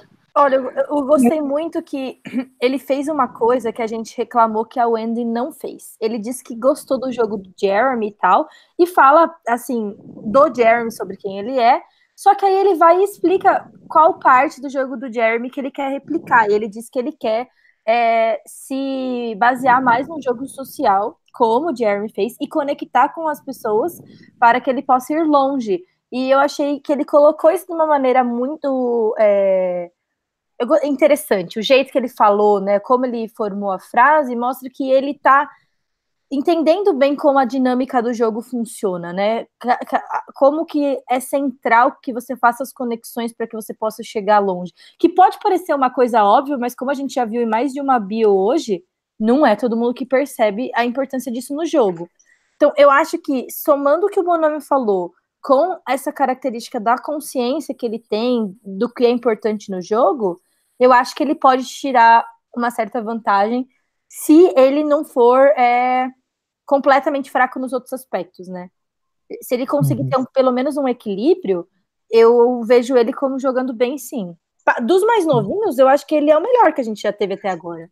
Então, era justamente então, isso que eu queria ressaltar. É, desculpa, Rabone, mas só para fechar o raciocínio. É, que assim, os winners, se a gente for pegar o winner mais novo que a gente teve, se eu não me engano, acho que foi o Adam, né? Que teve 23, 24 anos. É, é né? foi a. A winner de Amazonas. Foi a. a, a... Diana Morasca. Diana Morasca, ela tinha, ela tinha 21, né? 21. Então, a gente não teve nenhum winner com menos de 20 anos. Então, se a gente parar para pensar, a gente ainda não tem um, um assim, um, não sei se estereótipo ou arquétipo seja a palavra mais ideal, mas a gente não tem talvez um perfil, assim, uma, um, um caminho tão claro para as pessoas que são novas entrarem e ganharem o jogo. Eu acho que ele está tentando algo que é diferente e que pode, pode dar errado? Pode dar errado, mas também pode dar certo. E só por ser diferente eu já gosto disso. Então, é, é por isso que eu quis dizer, sabe? Eu gostei do approach dele sim, eu tô mais pro Bonami do que pro Danilo, porque na verdade o que eu acredito é que não tem tirando as pessoas que são lunáticas, não tem um approach 100% errado. Você tem que lidar, é, tentar jogar com, com o que você tem na sua personalidade, né? E, tipo, o Will, por exemplo, que foi o outro novinho que jogou, ele queria provar o tempo todo que ele era muito estratégico para que as pessoas não ficassem vendo ele como uma pessoa mais nova. O, o Mike, Michael, querendo ou não, também tentou ir por esse lado, porque ele fingiu ser mais velho e tudo mais. E a, a menina, a Julia Sokolaski lá, ela acabou que não fez nenhum nem outro, não ficou meio ali na água morna, esperando. E, tipo, quando ela teve a oportunidade de tentar fazer alguma coisa, ela acabou ficando sem fazer. Então, eu gostei que ele traz mesmo um approach novo para esse estereótipo da pessoa mais novinha. E até agora, para mim, dessas pessoas que entraram no jogo novinhos, ele parece que é que tem o mais potencial. Mas eu acho assim que a ah. questão de não ter um winner abaixo dos 20 anos é porque não existem estatisticamente muitas pessoas que jogaram o jogo abaixo de 20 anos. Então, para ter um vencedor dessa idade é muito mais difícil é, estatisticamente do que ter não, os é. vencedores normais. E eu acho, acho que não tem nem 10 pessoas com menos de 20 anos que jogaram Survivor. É bem menos que isso. Eu posso citar quatro aqui que eu lembre, contando com Keith. É, Sim, então, tipo. São os quatro a... que eu já citei. Eu acho que a idade é mais uma questão social, né? A única pessoa que a gente não citou foi a racista Jéssica da última temporada. Ah, não, que... tem o, tem o Frost também de China.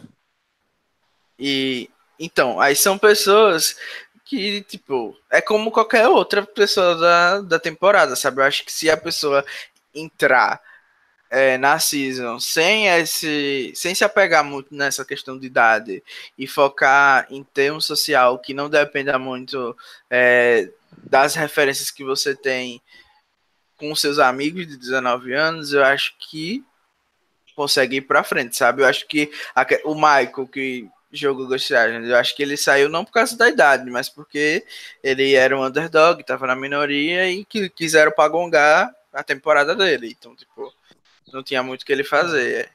Mas eu acho que, que. Ai, eu perdi a linha do raciocínio. Esqueci o que eu ia falar. Foi mal, gente. Mas assim, eu concordo com vocês que ter, ele pode tentar uma coisa diferente e tal. Eu só acho mais perigoso do que a abordagem que já se, já se utilizam, de tentar fazer com que a idade não seja algo relevante, entendeu? Porque as pessoas mentem que tem 23, 21 para a idade não ser algo relevante no jogo delas.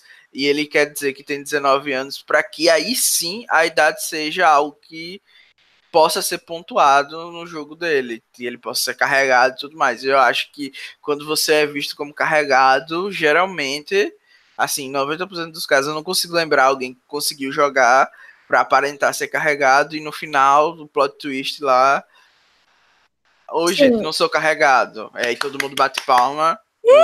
FTC e ganha, entendeu?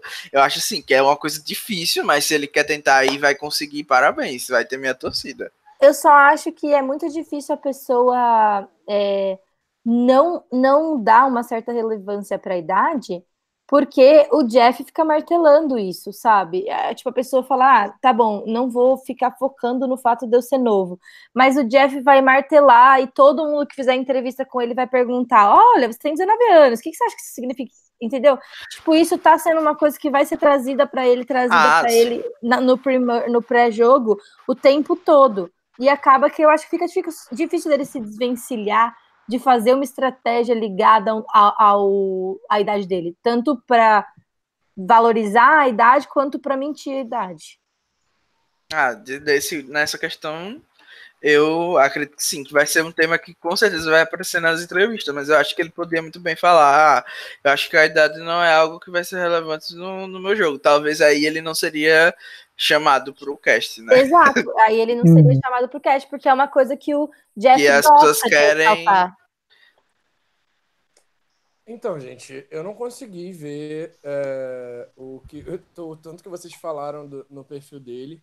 Eu acho que, assim, ele foi um dos que mais falou na entrevista dele, junto com um outro rapaz, um outro rapaz não, o mais velho da outra tribo que eu esqueci o nome, e uhum, junto com o Lauren, ele foi um dos que mais respondeu. E eu acho que as respostas dele justamente fogem muito do assunto, sabe? Tipo, ele, ele começa a falar sobre assuntos que não são necessários para a resposta daquela questão. Ele começa a falar sobre a vida dele, ele começa a contar a história. E assim, isso é até bom, mas sei lá, parece que ele não tem muito um foco. E esse é o grande problema, foco de, de pessoas que são novas, que entram em Survivor, sabe? Você, você tá ali por quê? Sabe? Com tanta gente mais velha, com tanta gente vivida, você quer jogar Survivor, só que às vezes você não sabe o que fazer. Às vezes você você tá impressionado com tudo. 19 anos. Eu falo que com 23 eu não, não teria cabeça para jogar Survivor, acredito eu. Sabe? Tipo, uma coisa é você brincar na internet ou participar de um real life, mas eu acho que se fosse para participar de Survivor de verdade, eu me perderia muito por ter 23 anos Imagina 19. Com 19 anos eu tipo, não tinha nem metade das opiniões formadas que eu tenho hoje.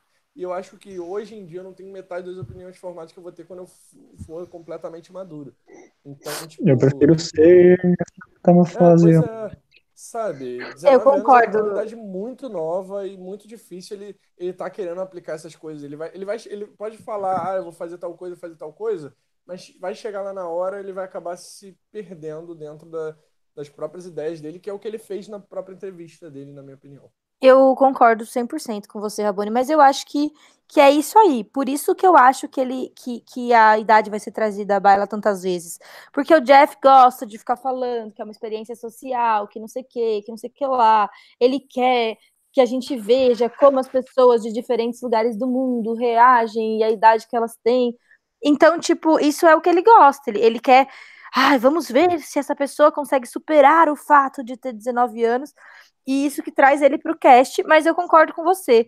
Que, tipo, eu, pelo menos, não conseguiria jogar com essa idade. Eu não teria a menor chance de vencer. Não que eu teria chance de vencer agora, mas eu acho que a minha chance, pelo menos, é bem melhor do que.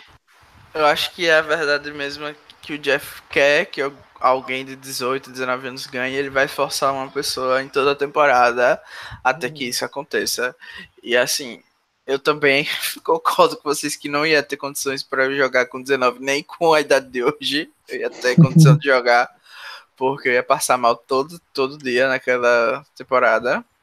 Mas assim, eu acho que tem gente de 19 anos muito diferente da, de nós aqui, dos podcasts, de, de quem tá escutando. Que, por exemplo, entra com 19 anos no Big Brother e tá lá relaxando de boas e faz de tudo e não tem nenhum ah, pudor e tudo é mais. Fácil, né? É, mas assim, do mesmo jeito que tem gente que entra sem saber de nada, as, eu acho que o cast encontra essas pessoas que é, relaxam e vão, entendeu? Tipo, que não, não tem gente que entra no. Por exemplo, eu acho que eu ia ficar depressivo se eu fosse FB. Não entrasse no Survivor e fosse FB. De verdade, entendeu? No Survivor de verdade. E aí eu acho que, tipo, tem pessoas que estão na, na temporada que se for o FB, tá nem aí, entendeu? Se for pro júri, tá nem aí também. E eu acho que isso é importante pra pessoa aguentar o jogo, a, o peso do jogo. Sim, é, eu não, não ter, não, não ter tanta importância. Eu ia chorar por 10 dias e 10 noites. Eu, não, eu ia ser igual a Hannah quando saíram do, do, quando foi eliminado do BBB. Eu não vou sair! Vocês vão ter que me arrastar. O Miguel tá falando aqui que pessoas religiosas não vão bem no jogo e ele sai sendo o boot em uma troca de tribos. Ele acha que ele vai ser swapped fucked. E o que Amém. tem de pessoas religiosas nessa temporada tá gigante, né, gente? Sim, muita gente de pessoas que falaram levar a Bíblia. Que, que levariam a Bíblia pra, pra ilha. É muito grande o número. Mas vamos lá, né, gente? Vamos pro nosso último participante novato, né, dessa temporada. Mas só pra não, não ficar só na idade, eu acho que ele é, vai ser uma pessoa irrelevante na temporada. para não ficar só na idade, eu acho que ele vai ser relevante e irrelevante independente da idade. Isso. É, nosso último participante é o Chris Underwood, né? Chris debaixo da madeira. Ele tem 25 anos, ele é gerente de vendas regional, né? District Sales, Sales Manager. Ele é amável, esforçado e intuitivo. E ele quer ser o novo Ozzy, porque ele colocou como favoritos o Malcolm, por conta do charme dele. Ok, Malcolm a gente aceita. O Rob, porque ele é um líder e também é manipulativo. O Spencer, porque ele entende a estratégia. E o Ozzy, por conta das suas habilidades aquáticas. E já ele deu para ver que ele não assiste Survivor. John, né? Ele só falou as pessoas mais conhecidas e, tipo, deu características mais básicas possíveis sobre o jogo dessas pessoas. Ele parece o menos fã até agora. Ele parece ser um, um estereótipo de Ozzy, Joe da vida. E geralmente é aquele estereótipo que não vai dar certo, porque nesse estereótipo, cada temporada tem um novo, né? Sibas, a gente já falou do Sibas. E, e até agora, só os que deram certo foram o quê? O Ozzy, que é o original, né? O Malcolm, e o que é o que mais deu certo, na minha opinião, e o Joe que é o que deu mais certo na opinião da produção. Mas é. assim, eu acho que ele vai ser. Era, era o que eu tava falando na, no anterior, que é aquele tipo de pessoa que quando é eliminada não se importa, sabe? Porque tá jogando pela experiência de ir pro mato, ficar com fome e, e tal. Famoso, eu acho... né?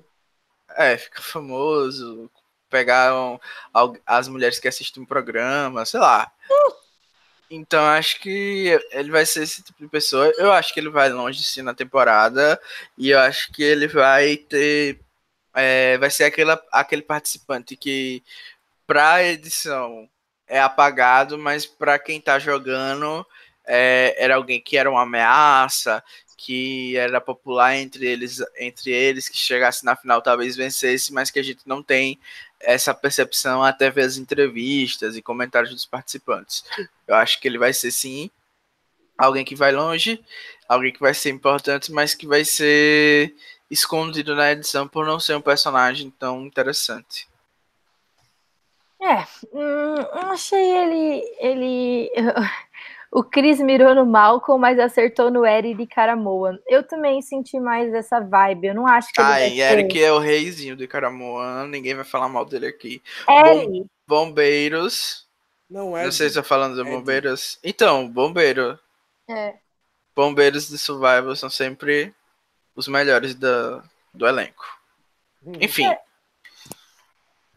é... Bom, é, acho que ele vai ser genérico. Não, não vai ser o novo Devon que vai surpreender a gente e fazer coisas que a gente não tá esperando. Não quero no meu time, alguém escolhe ele. É, tipo, perder a prova de fogo e acabar com a temporada. Uhum. Exato, é, foi isso que o Devon fez, exatamente. Felipe Good Game, Good Name. Cara, eu, eu tava pensando aqui, porque a, a impressão que eu tive quando eu assisti o vídeo foi uma. E agora, com vocês falando, eu meio que mudei a minha impressão sobre o que eu tinha percebido dele, lembrando do vídeo dele, da entrevista dele. Porque, porque assim, na, na, entrevista dele no, no Canadá, começam perguntando, poxa, você conseguiu, você chegou em Survivor, e daí ele, a primeira resposta dele é tipo, consegui mesmo, sabe? Tipo, tô aqui mesmo, será? Não sei. Uma coisa meio, tipo, descontraída, que na hora, quando eu percebi, eu pensei, poxa, esse é um cara que pode ser Good TV, que pode ser legal de assistir. Mas agora, vendo vocês falando, eu já mudei essa opinião. Já acho, cara, realmente, ele deve ser o participante que que tá lá mais pela experiência, por passar fome, viver no mar, do que realmente por ser alguém que queria estar em Survivor, porque é, por N fatores que eu pensei na hora, mas eu agora estou até gostando menos dele depois que vocês falaram. É, acho que ele acho que ele não é aquela pessoa que tem tipo a, a paixão pelo jogo como ele tem ah desculpa cortar você Bia para falar não é isso como a, a, a maioria das outras pessoas do, do, das bios das outras pessoas demonstram eu ia falar que ele é o tipo de participante que no meio da temporada eu vou estar me apegado já. Sinto. Estou sentindo uma vibe aqui.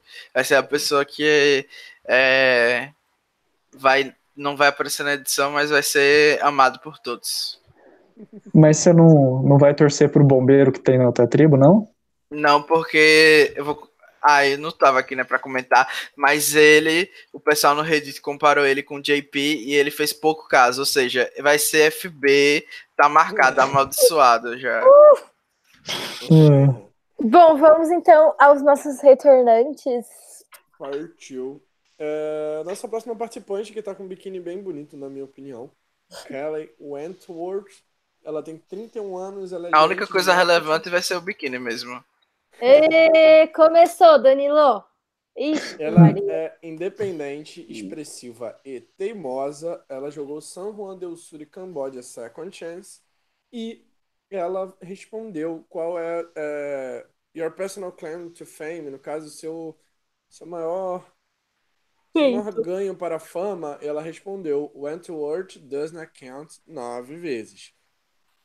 E é. a participante favorita dela de Survival se chama Kelly Wentworth, que é de Survival Camboja. E ela acha que ela também jogou San Juan del Sul. Hum. Ai, gente, eu amei o biquíni também, Rabone. Bom olho para biquíni. É... Ai, a Kelly, maravilhosa. Não consigo ser imparcial. Eu adoro a Kelly, muito mais que a Aubrey. Tipo, eu sou fanzaça. Eu, eu queria jogar que nem ela. Eu queria ter a capacidade de, tipo, ficar de boa. De achar ídolo, né? Só isso que ela fez. Primeiro que sim. Mas, gente, achar o jeito como você usa o ídolo muda completamente. Tem gente que pega o ídolo e enfia no cu, tem gente que joga fora. tipo, tem gente. As pessoas não sabem usar o ídolo. Tipo, se você for ver, por mais que as pessoas falem do jogo do Yu, que ele tinha super ídolo, blá blá blá blá, o jogo do Yu com o super ídolo foi 100% diferente do jogo do Tony com o super ídolo. Então, o ídolo, a vantagem em si, não, não importa se você não souber como usar, cada pessoa vai tirar da vantagem o máximo que ela puder dar. Quantas pessoas em Survivor pegam o ídolo e não contam para ninguém? Isso nunca acontece. Tem que ter uma força de vontade, uma capacidade de auto, autocontenção gigantesca, é muito difícil. Tipo, eu acho admirável como ela fez isso. E fora que as conexões certas para que ela soubesse que era ela e usar o ídolo corretamente. Então eu não acho que só achar o ídolo é o, é o que é o, algum diferencial. Eu, pelo menos, não vejo desse jeito. E, e eu gosto muito, muito, muito, muito do jogo da Kelly. Também, e gostei muito da maneira como ela respondeu as perguntas. Eu acho que ela foi bem divertida. É, até porque esse tipo de questionário não vai servir para a gente conhecer ela, porque a gente já conhece ela de duas temporadas, uma em que ela foi apagadíssima, em que eu eu sou uma das pessoas que falei, cara, por que, que essa menina tá retornando? Tipo, ela não merece retornar, eu não achava que ela merecia second chance.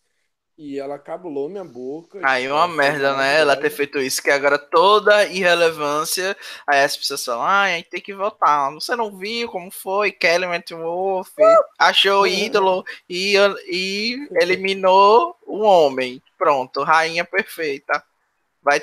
Aí agora toda pessoa que flopa tem que voltar, porque é a próxima Wolf Mas eu acho que, que a questão é que, é que assim, ela voltou porque ela era muito ativa na internet. Ela participou, participava muito, interagia muito com as pessoas do, do podcast do Rob.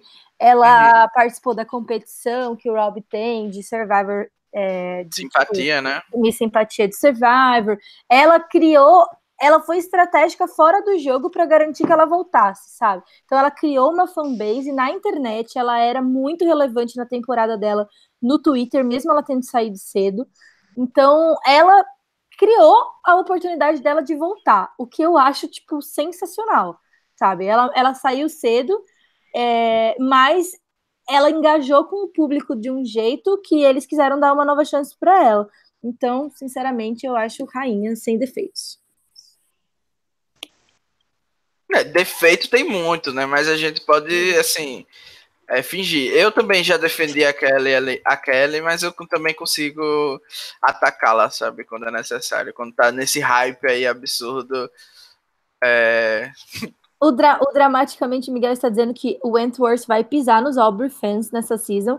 Melhor jogadora retornante é, junto com Para pisar na Aubrey não precisa de muito esforço, né? Mas realmente, assim, Tá difícil. Eu acho que os quatro retornantes vão ter um caminho difícil nessa temporada. Sim. Os quatro são muito conhecidos e todos têm fama de ser bons jogadores, né? Então, tá aí complicado o caminho para eles. É... Bom, é isso. Eu acho que aquela. É, o que a gente conversou na, no, no podcast passado sobre provavelmente o Joe ter uma maior chance de ir longe, porque ele não é. Ele não vai sair na merge, por, ele não vai sair na fase tribal, porque não faz sentido tirar uma pessoa que vai te garantir a vitória e a imunidade. E aí, quando chega lá na fase de desafios, ele vai ganhar vários, e também ele não é tão estratégico, então acho que as pessoas acham ele mais levável para a final do que os outros três. Eu, pelo menos, acho. Não sei como as outras pessoas vão ver. Então, mas mesmo assim, eu acho que entre a Aubrey e o David, a Kelly tem mais chance de ir longe, porque ela é muito boa no social, ela é muito gostável. E ela é de boa. O David é paranoico e, e, e estressado, então vai ser bem mais difícil para ele. Eu também concordo nisso. Felipe? Sim. É interessante a gente pensar né, na, nessas diferenças dos jogadores retornantes. E eu acho que é uma coisa que a gente não ponderou tanto, né? Como que esses retornantes vão é, trabalhar dentro de, das suas tribos, né? E a gente tem um perfil relativamente diferente da Antwerp com o David. E será que eles dão certo? Será que eles vão trabalhar juntos? Será que eles não vão trabalhar juntos? É, será que eles vão se mirar um ao outro? Será que eles têm um perfil que permitem que eles façam uma aliança ou será que eles vão se separar por algum motivo ou não? O que, que vocês acham? Eu Ai. acho que as duas duplas vão jogar juntos. É, Porque a gente já viu que a Aubrey tentou jogar com Malcolm, que é um Joey é, piorado. E a gente também viu que a Kelly jogou com Spencer, que é um Dave melhorado. Ou piorado, dependendo da temporada. Então acho que eles, se eles tiverem a oportunidade, eles vão jogar. Agora, se os novatos usarem o cérebro e mirarem neles, aí eu acho que a Wentworth vai jogar David para debaixo do ônibus e vice-versa. A obra vai ser fiasco. Eu consigo ver um caminho para aquela e David, é, David no caso, é avançarem nessa temporada sim, gente. Pelo menos os dois. Se eu não me engano, tem um, um, escritor né, nessa temporada, que nem o David. O Dave. Não lembro quem é o escritor, não. Vamos, vamos aproveitar então. Vocês têm mais alguma coisa para falar da Kelly? Não. não. eu acho que ela, eu acho que ela tem potencial para ir bem, sim, tem nessa sim. temporada. Eu não acho que ela ganhe. Eu acho muito difícil ela ganhar. Eu acho que é o melhor desempenho dela. Ela falou aqui que se ela sobreviver ao Survival 38 dias, ela pode sobreviver mais um dia. Óbvio que ela falou isso de brincadeira. Só que eu acho que não vão deixar ela sobreviver 39 dias, entendeu? É, eu acho que é foi mais no sentido de. A pergunta é mais no sentido ah, você vai conseguir sobreviver aos elementos? Aí ela respondeu: se eu conseguir ah, sobreviver 38, eu consigo sobreviver 39. Mas realmente não vou, eu acho que ela não chega tão longe, a menos que a produção mije um ídolo por CT aí para ela. Ou que as pessoas sejam muito burras, né? É. Tomara, né? É, não, é, não, é burrice, não é burrice, gente. A gente vê isso o tempo todo. É tipo, a pessoa que joga bem. É, é, não é que as outras são burras de seguir ela, é porque ela consegue fazer uma coisa que é uma das mais difíceis em Survivor, não. que é passar confiança. Sim, Bia, mas o problema não é, tipo assim, alguém jogou bem, oh meu Deus. Alguém que você já sabe que joga bem, tá jogando bem de novo, então mas, você tá mas tá é burro. Per... Não acho, Rabone, eu não acho. Porque a percepção, é. quando você tá jogando, você não consegue pensar, uou, wow, essa pessoa está jogando bem. O que você consegue analisar é, esta pessoa me passa confiança okay. e está próxima de mim. Tipo, a perspectiva quando você está dentro do jogo é muito diferente. Eu não acho que, que. Claro, você pode decidir, não quero jogar com essa pessoa de jeito nenhum, e aí a pessoa fala com você. E para você não cair no charme dela, você fica na sua cabeça lá, lá, lá, lá, lá, lá, lá, enquanto a pessoa tá não, tá falando. a questão não é cair no charme dela, você já sabe como ela joga. Você quer se aliar a ela, você tem que saber que você vai trair em certo momento e você tem que preparar o terreno para trair ela no momento que você precisar. Eu acho que tem, tem casos e casos. Por exemplo, a gente viu a Sandra, ela saiu basicamente porque ela tem todo um histórico do jogo, sabe? Tipo, era, era lógico pro Ozzy levar ela pra Merge, pra ser um alvo e tudo mais, mas o histórico dela falou mais alto nesse caso, entendeu? Então, porque, tipo, era nítido que se ela chegasse na final outra vez, eu acho que qualquer pessoa votaria nela, né? Tipo, pelo amor de Deus, tem que bater palma pra, pra essa cidadã que conseguiu chegar três vezes na final seguida e, e tal. Então eu acho que realmente as pessoas podem avaliar se faz sentido levar é, uma pessoa que é tão perigosa assim pro final, porque só porque ela tá passando confiança ou não, entendeu? Sim, é, é que eu acho que quando você, quando o jogo começa, é muito difícil você ter essa percepção, mesmo que seja óbvio antes e mesmo que seja óbvio para quem está assistindo. Não sei. É, isso falando das experiências que eu tive dentro do jogo, sabe?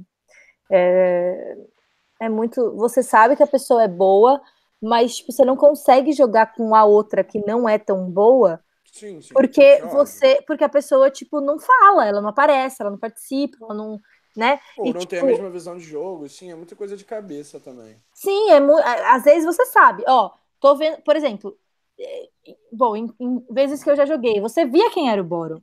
Você via, você sabia exatamente quem eram as pessoas que estavam uhum. no Boro. Você tenta juntar essas pessoas, mas as personalidades delas não são compatíveis é, as pessoas não estão se esforçando igual, elas não conseguem conviver. Isso acontece muito em Survivor real também. Tipo, você não quer jogar com a Kelly. Óbvio que não. Você queria que a Kelly saísse, porque você sabe que ela é melhor que você. Só que aí tem a véia louca, aí tem o cara que, que vai dar ordem enquanto a, a, a shelter está sendo feita, aí tem o cara que vai fazer piada machista. Tipo, você fica numa situação que você. As pessoas que jogam bem, elas acabam sempre jogando bem, mesmo. Não é porque as outras pessoas são burras e não tiram elas. É porque a mistura de pessoas que é colocada na tribo para jogar envolve pessoas que jogam tão mal a ponto de que você não consiga incluir ela nas suas jogadas. Porque senão elas vão ser que nem o Keith e vão fa falar o plano em voz alta. Elas vão ser, tipo. Felipe. Que nem, uma, que nem uma pessoa louca que vai virar e, e voltar em ordem alfabética. E elas não são reliable. Então, tipo, hum. as pessoas que são reliable acabam se encontrando todas as temporadas. E você, querendo ou não, para ter um jogo. É, assim, estável, acaba tendo que se juntar com gente que é boa. Então eu é. não vejo como burrice das outras pessoas necessariamente. Por isso, por isso que eu defendo tanto o Boston Lobby que conseguiu levar Felipe Shepard para a final. Sim, e, Neta, e, e a Natalie Tinderell. Não só levar, como convencer todo mundo a, a, carregar esse peso nas costas, né? pois é. Pelo amor de Deus. Concordo. É, não, é, admiro, admiro, muito o jogo do Robin em RI, porque ele conseguiu é cadelizar tantas pessoas que Felipe Shepard chegou na final votando junto com ele, com todo mundo aturando ele. Então, isso é genial.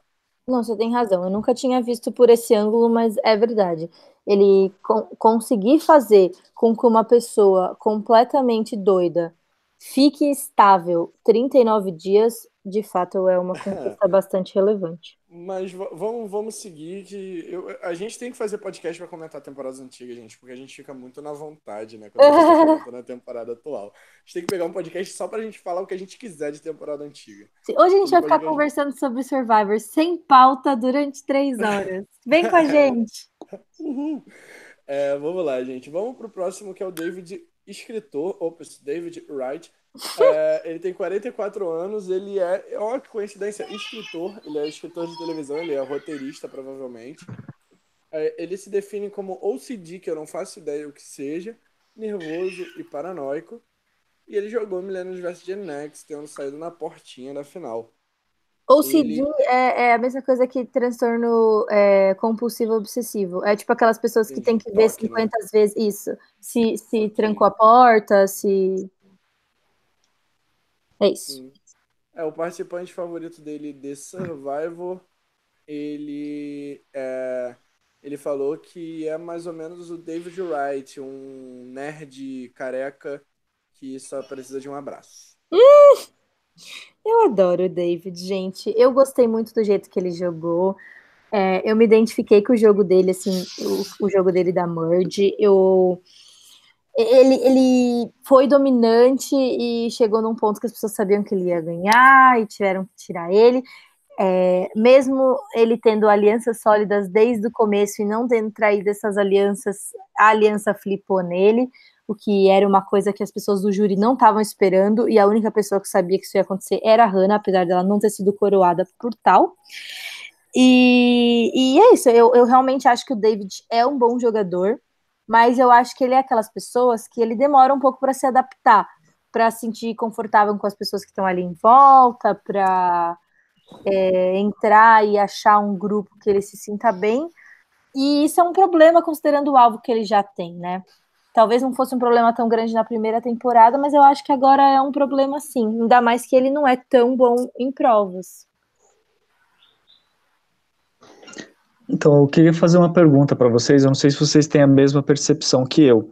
Mas é, eu não acho que essa seria a temporada ideal para o David voltar. Eu preferia que ele voltasse uma temporada onde tivessem só retornantes, onde ele pudesse é, não ter esse alvo de ser retornante. Tipo, tá todo mundo voltando, todo mundo são bons jogadores, e, e seria mais interessante ver ele jogando.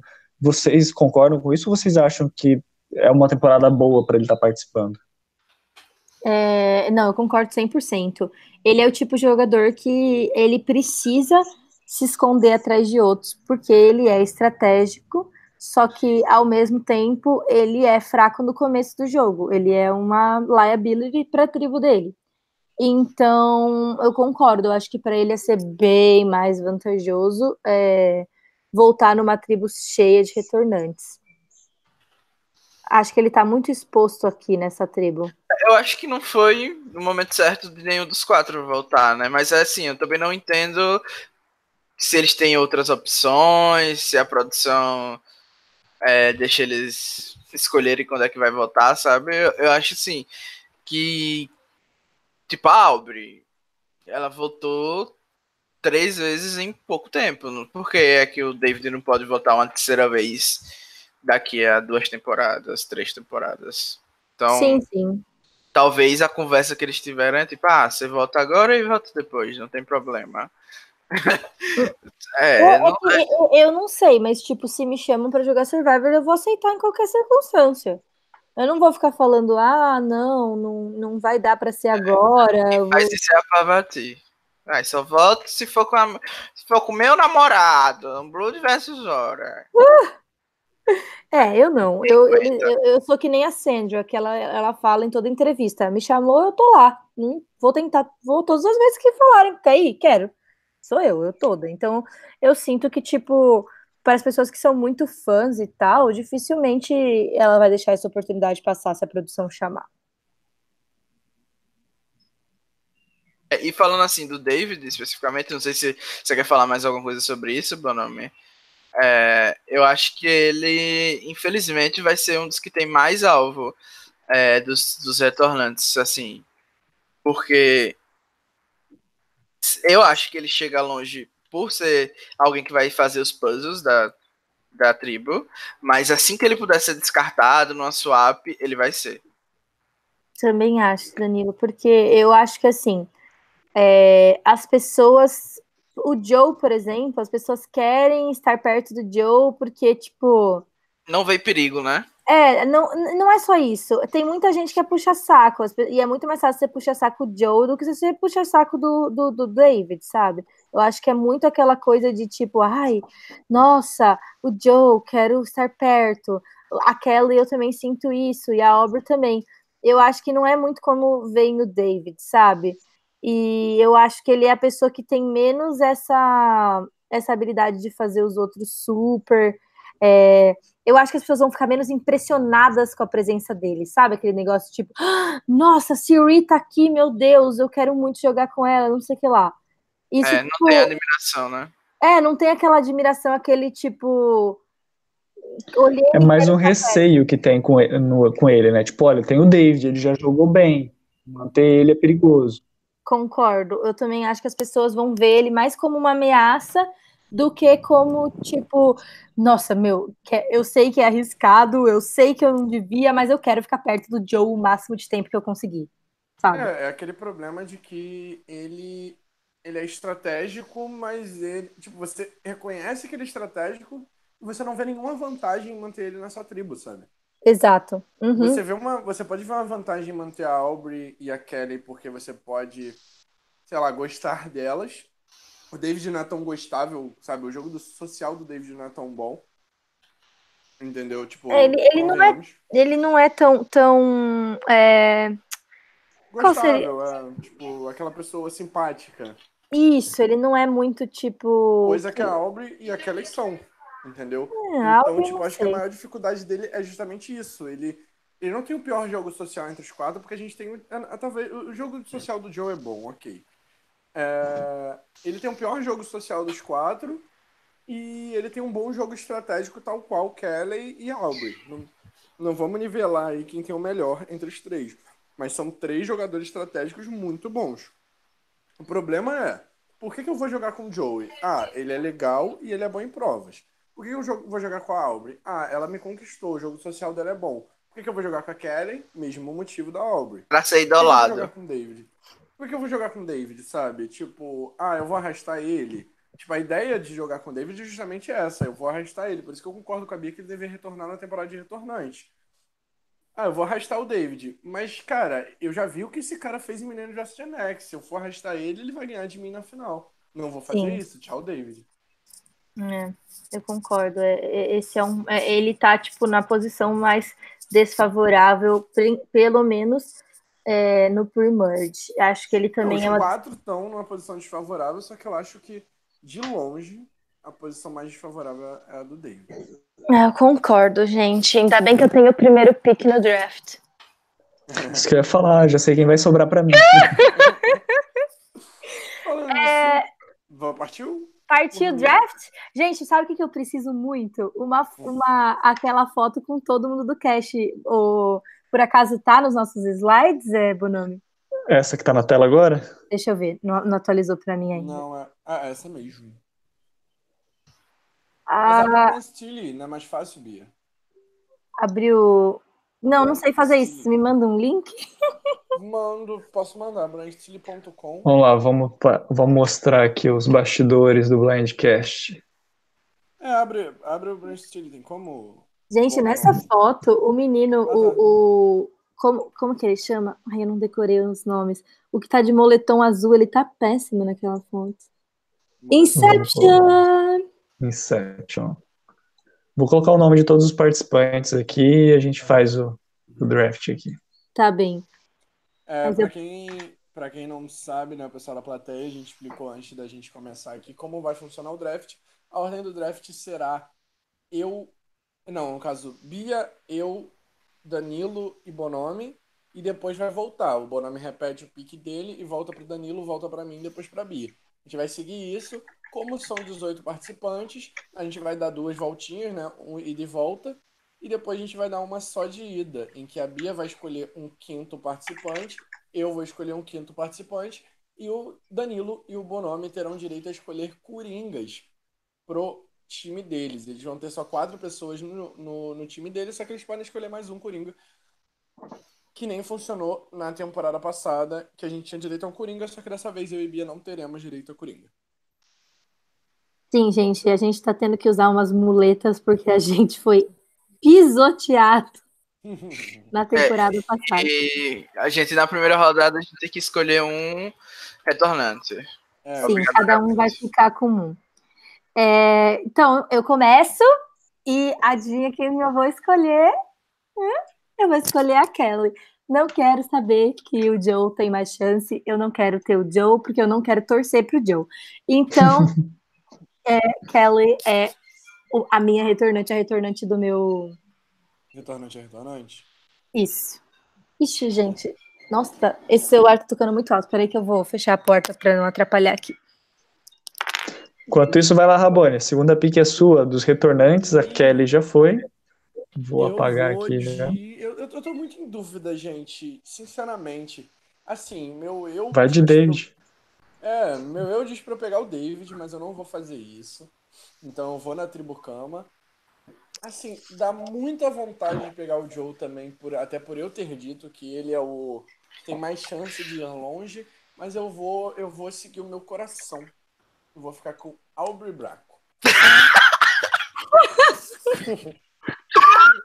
Ai, meu Deus. Depois pergunto por que flopam, né? Danilo, você é muito engraçado. Eu estava com saudades de você, amigo. Ai, Cristo, Pai. Tá. O Danilo, é sua Agora- vez. Mostra como se faz. Pisa aí na vez. Eu vou escolher o Joey. Reizinho que vai surpreender e chegar na final.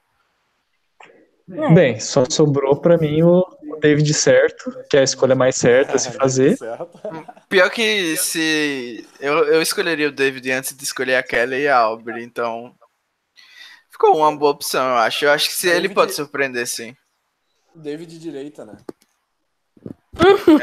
Agora, É. eu não, não sei metade das pessoas da temporada. Como é que eu vou escolher? Vamos escolher. Gente, Segundo. eu vou. é, eu, eu começo escolhendo, né? Os cinco, depois é o Danilo. Sim. Isso.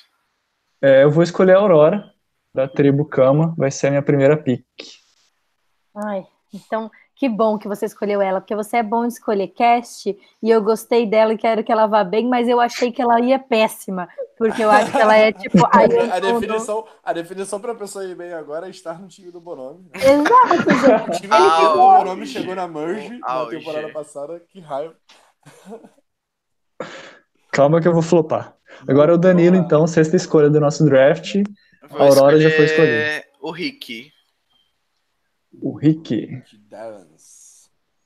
É uma boa escolha. Ah, é, foi uma boa escolha. Gente, Danilo. eu fiquei muito nervoso achando que seria o first pick. do- O first pick não, né? O second pick, no caso. Mas considerando os não retornantes, eu achei que seria o first pick do Bonome e não foi. Então ela vai ficar, para mim, a Lauren O'Connell.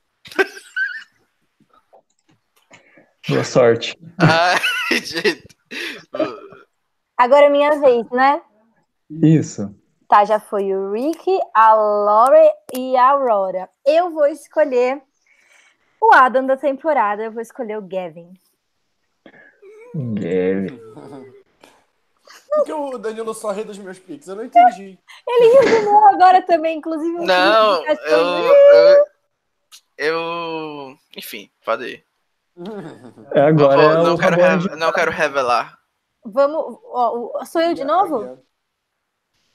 Aham. É. Tô- Ai, gente, bosta, eu só tinha escolhido um. É... Ai, ó. Não, não, não, não. Não, não, não. Eu vou escolher. O? Keith. Kiff. Kiff. Uau. Ai, errei, eu queria outra pessoa. Posso trocar? Pode. É. Nada te pede. Tem que Tá. trocar, não?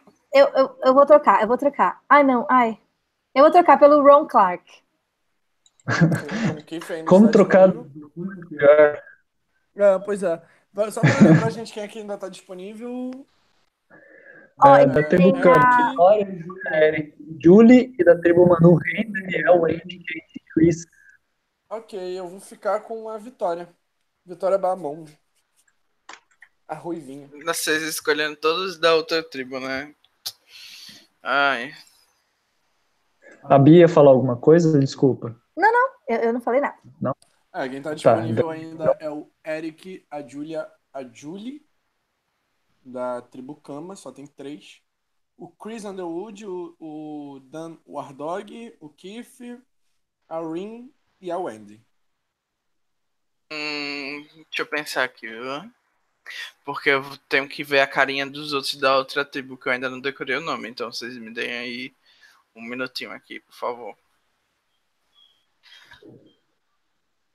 É, eu acho que eu vou. Eu vou escolher. Vou contra meu próprio instinto agora e vou escolher a. A Wendy. Wendy Dias, pro time é. do Danilo. Esse é meu próximo pick. Eu vou escolher.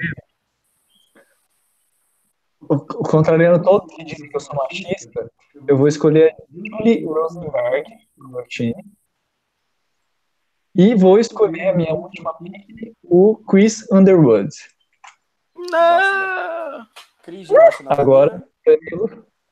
É, restam Eric Julian. Ai, gente. Wardog, Keith, Rin. Só? Só. Ai, meu Deus do céu, gente. Só sobrou um pedacinho de cocô. Eu vou escolher. O Eric. Vamos lá, né? Vai de bombeiro? Vou de bombeiro aí, mesmo ele tendo sido humilhado aí. Bom, eu vou. O meu pique voltou. Ah, é você! Ah, oh, não.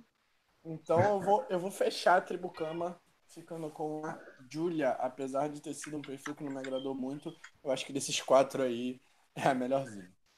Eu, olha, eu vou falar, eu gostei do perfil dela, eu não gostei da voz dela. Uhum. Eu, agora eu tenho duas escolhas? Você tem duas escolhas, você vai deixar uma pra mim aí entre. Quem que sobrou? É, você tem a, a Rain, tem o Dale, o Wardog e o Keith Ah, não. O Chris foi pego? Não, o Chris foi. O Chris foi eu que peguei. Ah, então é o Hardog, o Keith e a Rin. Eu vou escolher o Keith e a Rin e vou deixar o, o, o War Dog pra você. Droga, eu queria fazer um time totalmente e... feminino. Nossa senhora, gente. Mas eu vou ficar com o Ardog pra poder ter aquele, aquele tonzinho de tóxico no meu time. Né? Hum, gente, eu peguei, eu peguei o Gavin, o Ron, o Keith, a Rin e a Kelly, é isso? Isso. Eu fiquei... Já ganhei, já ganhei. E eu fiquei com Lauren, Vitória, é, Lauren, Vitória. Ah, eu tenho aberto aqui, ó. Os times ficaram. O time da Bia, primeira pick. Kelly, segunda Gav, terceiro Ron, quarto Keith e quinta Arin. Rabone, primeira pick Albert, segundo Lauren, terceira Vitória, quarta Julia Carter e a quinta Warnock. O Danilo escolheu o Joey, o Rick, a Wendy, o Eric e ainda tem o Coringa para escolher. E o meu time ficou David, Aurora, Julie Chris Underwood e tem um Coringa para escolher ainda. Pode escolher, podem escolher Danilo? então seus Coringas. Vou escolher o Gavin. O Gavin, que foi a segunda pick da Bia. E eu vou copiar quem tá vencendo, eu vou copiar o Rick do time do Danilo. Nossa, o time do bolão de novo melhor, gente. Acabou, vamos cancelar o bolão e bola pra frente. Gente, o, o, o, ó, o Miguel tava, tava escolhendo aqui, ó.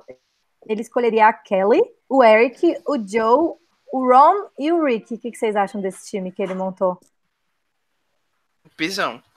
Pisão, né? Então, só, tem, só tem homem e a Kelly ali pra idolar os próprios homens da tribo, do time.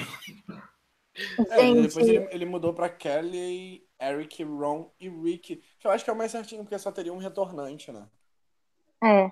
Eu acho que o Rick, o Eric e o Ron, é, os três podem ser bons jogadores, então achei que as escolhas do oh, assim, dramaticamente eu acho, boas. Se eu pudesse escolher assim um time ideal, é, para mim, assim, se eu tivesse escolha direta, eu escolheria, eu acho que a Aubrey, a Lauren, a Vitória, o a Júlia e o Ardog, porque meu time está perfeito. Gente,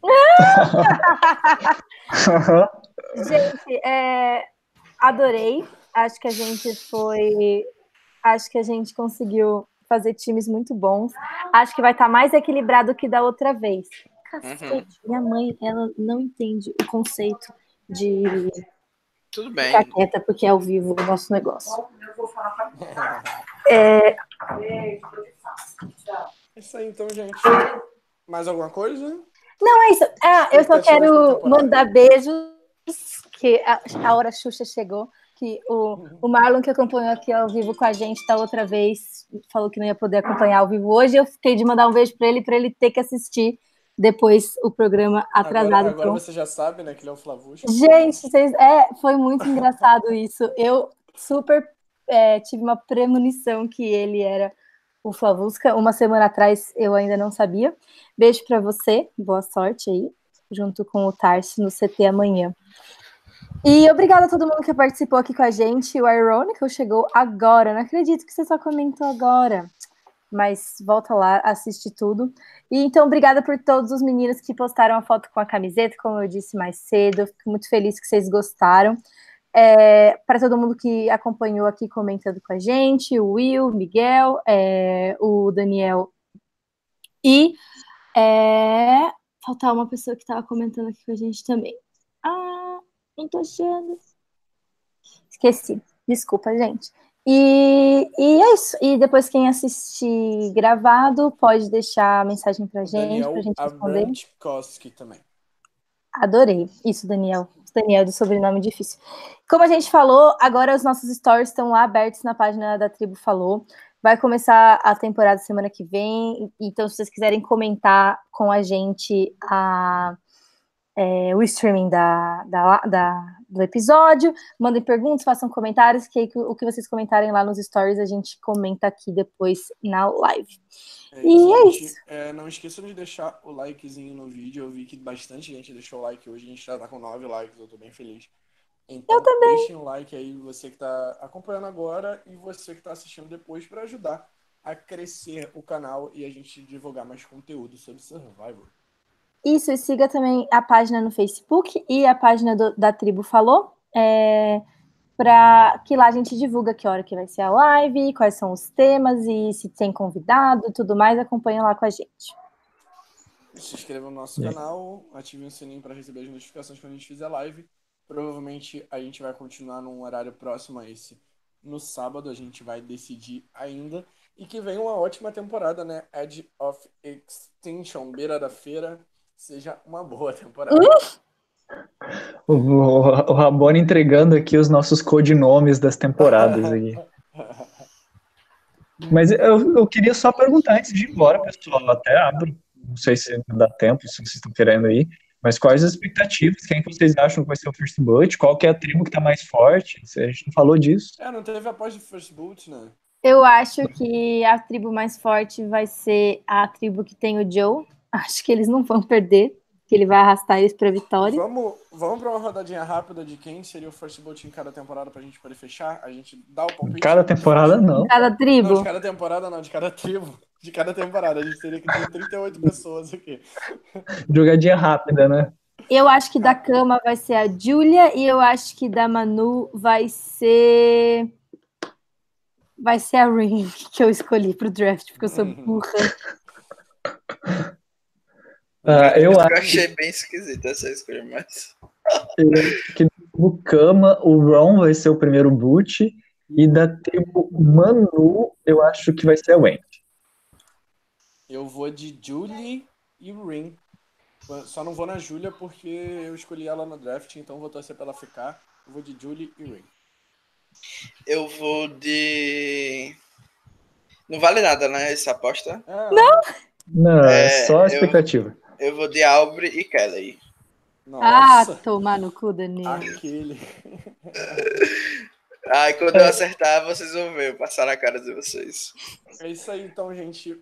Ótima temporada pra gente, que vem uma temporada maravilhosa, apesar das expectativas estarem meio baixas por conta dessa twist que a gente nem comentou, né? Mas a twist de que vai ficar todo mundo na ilha até o final, quem não desistir.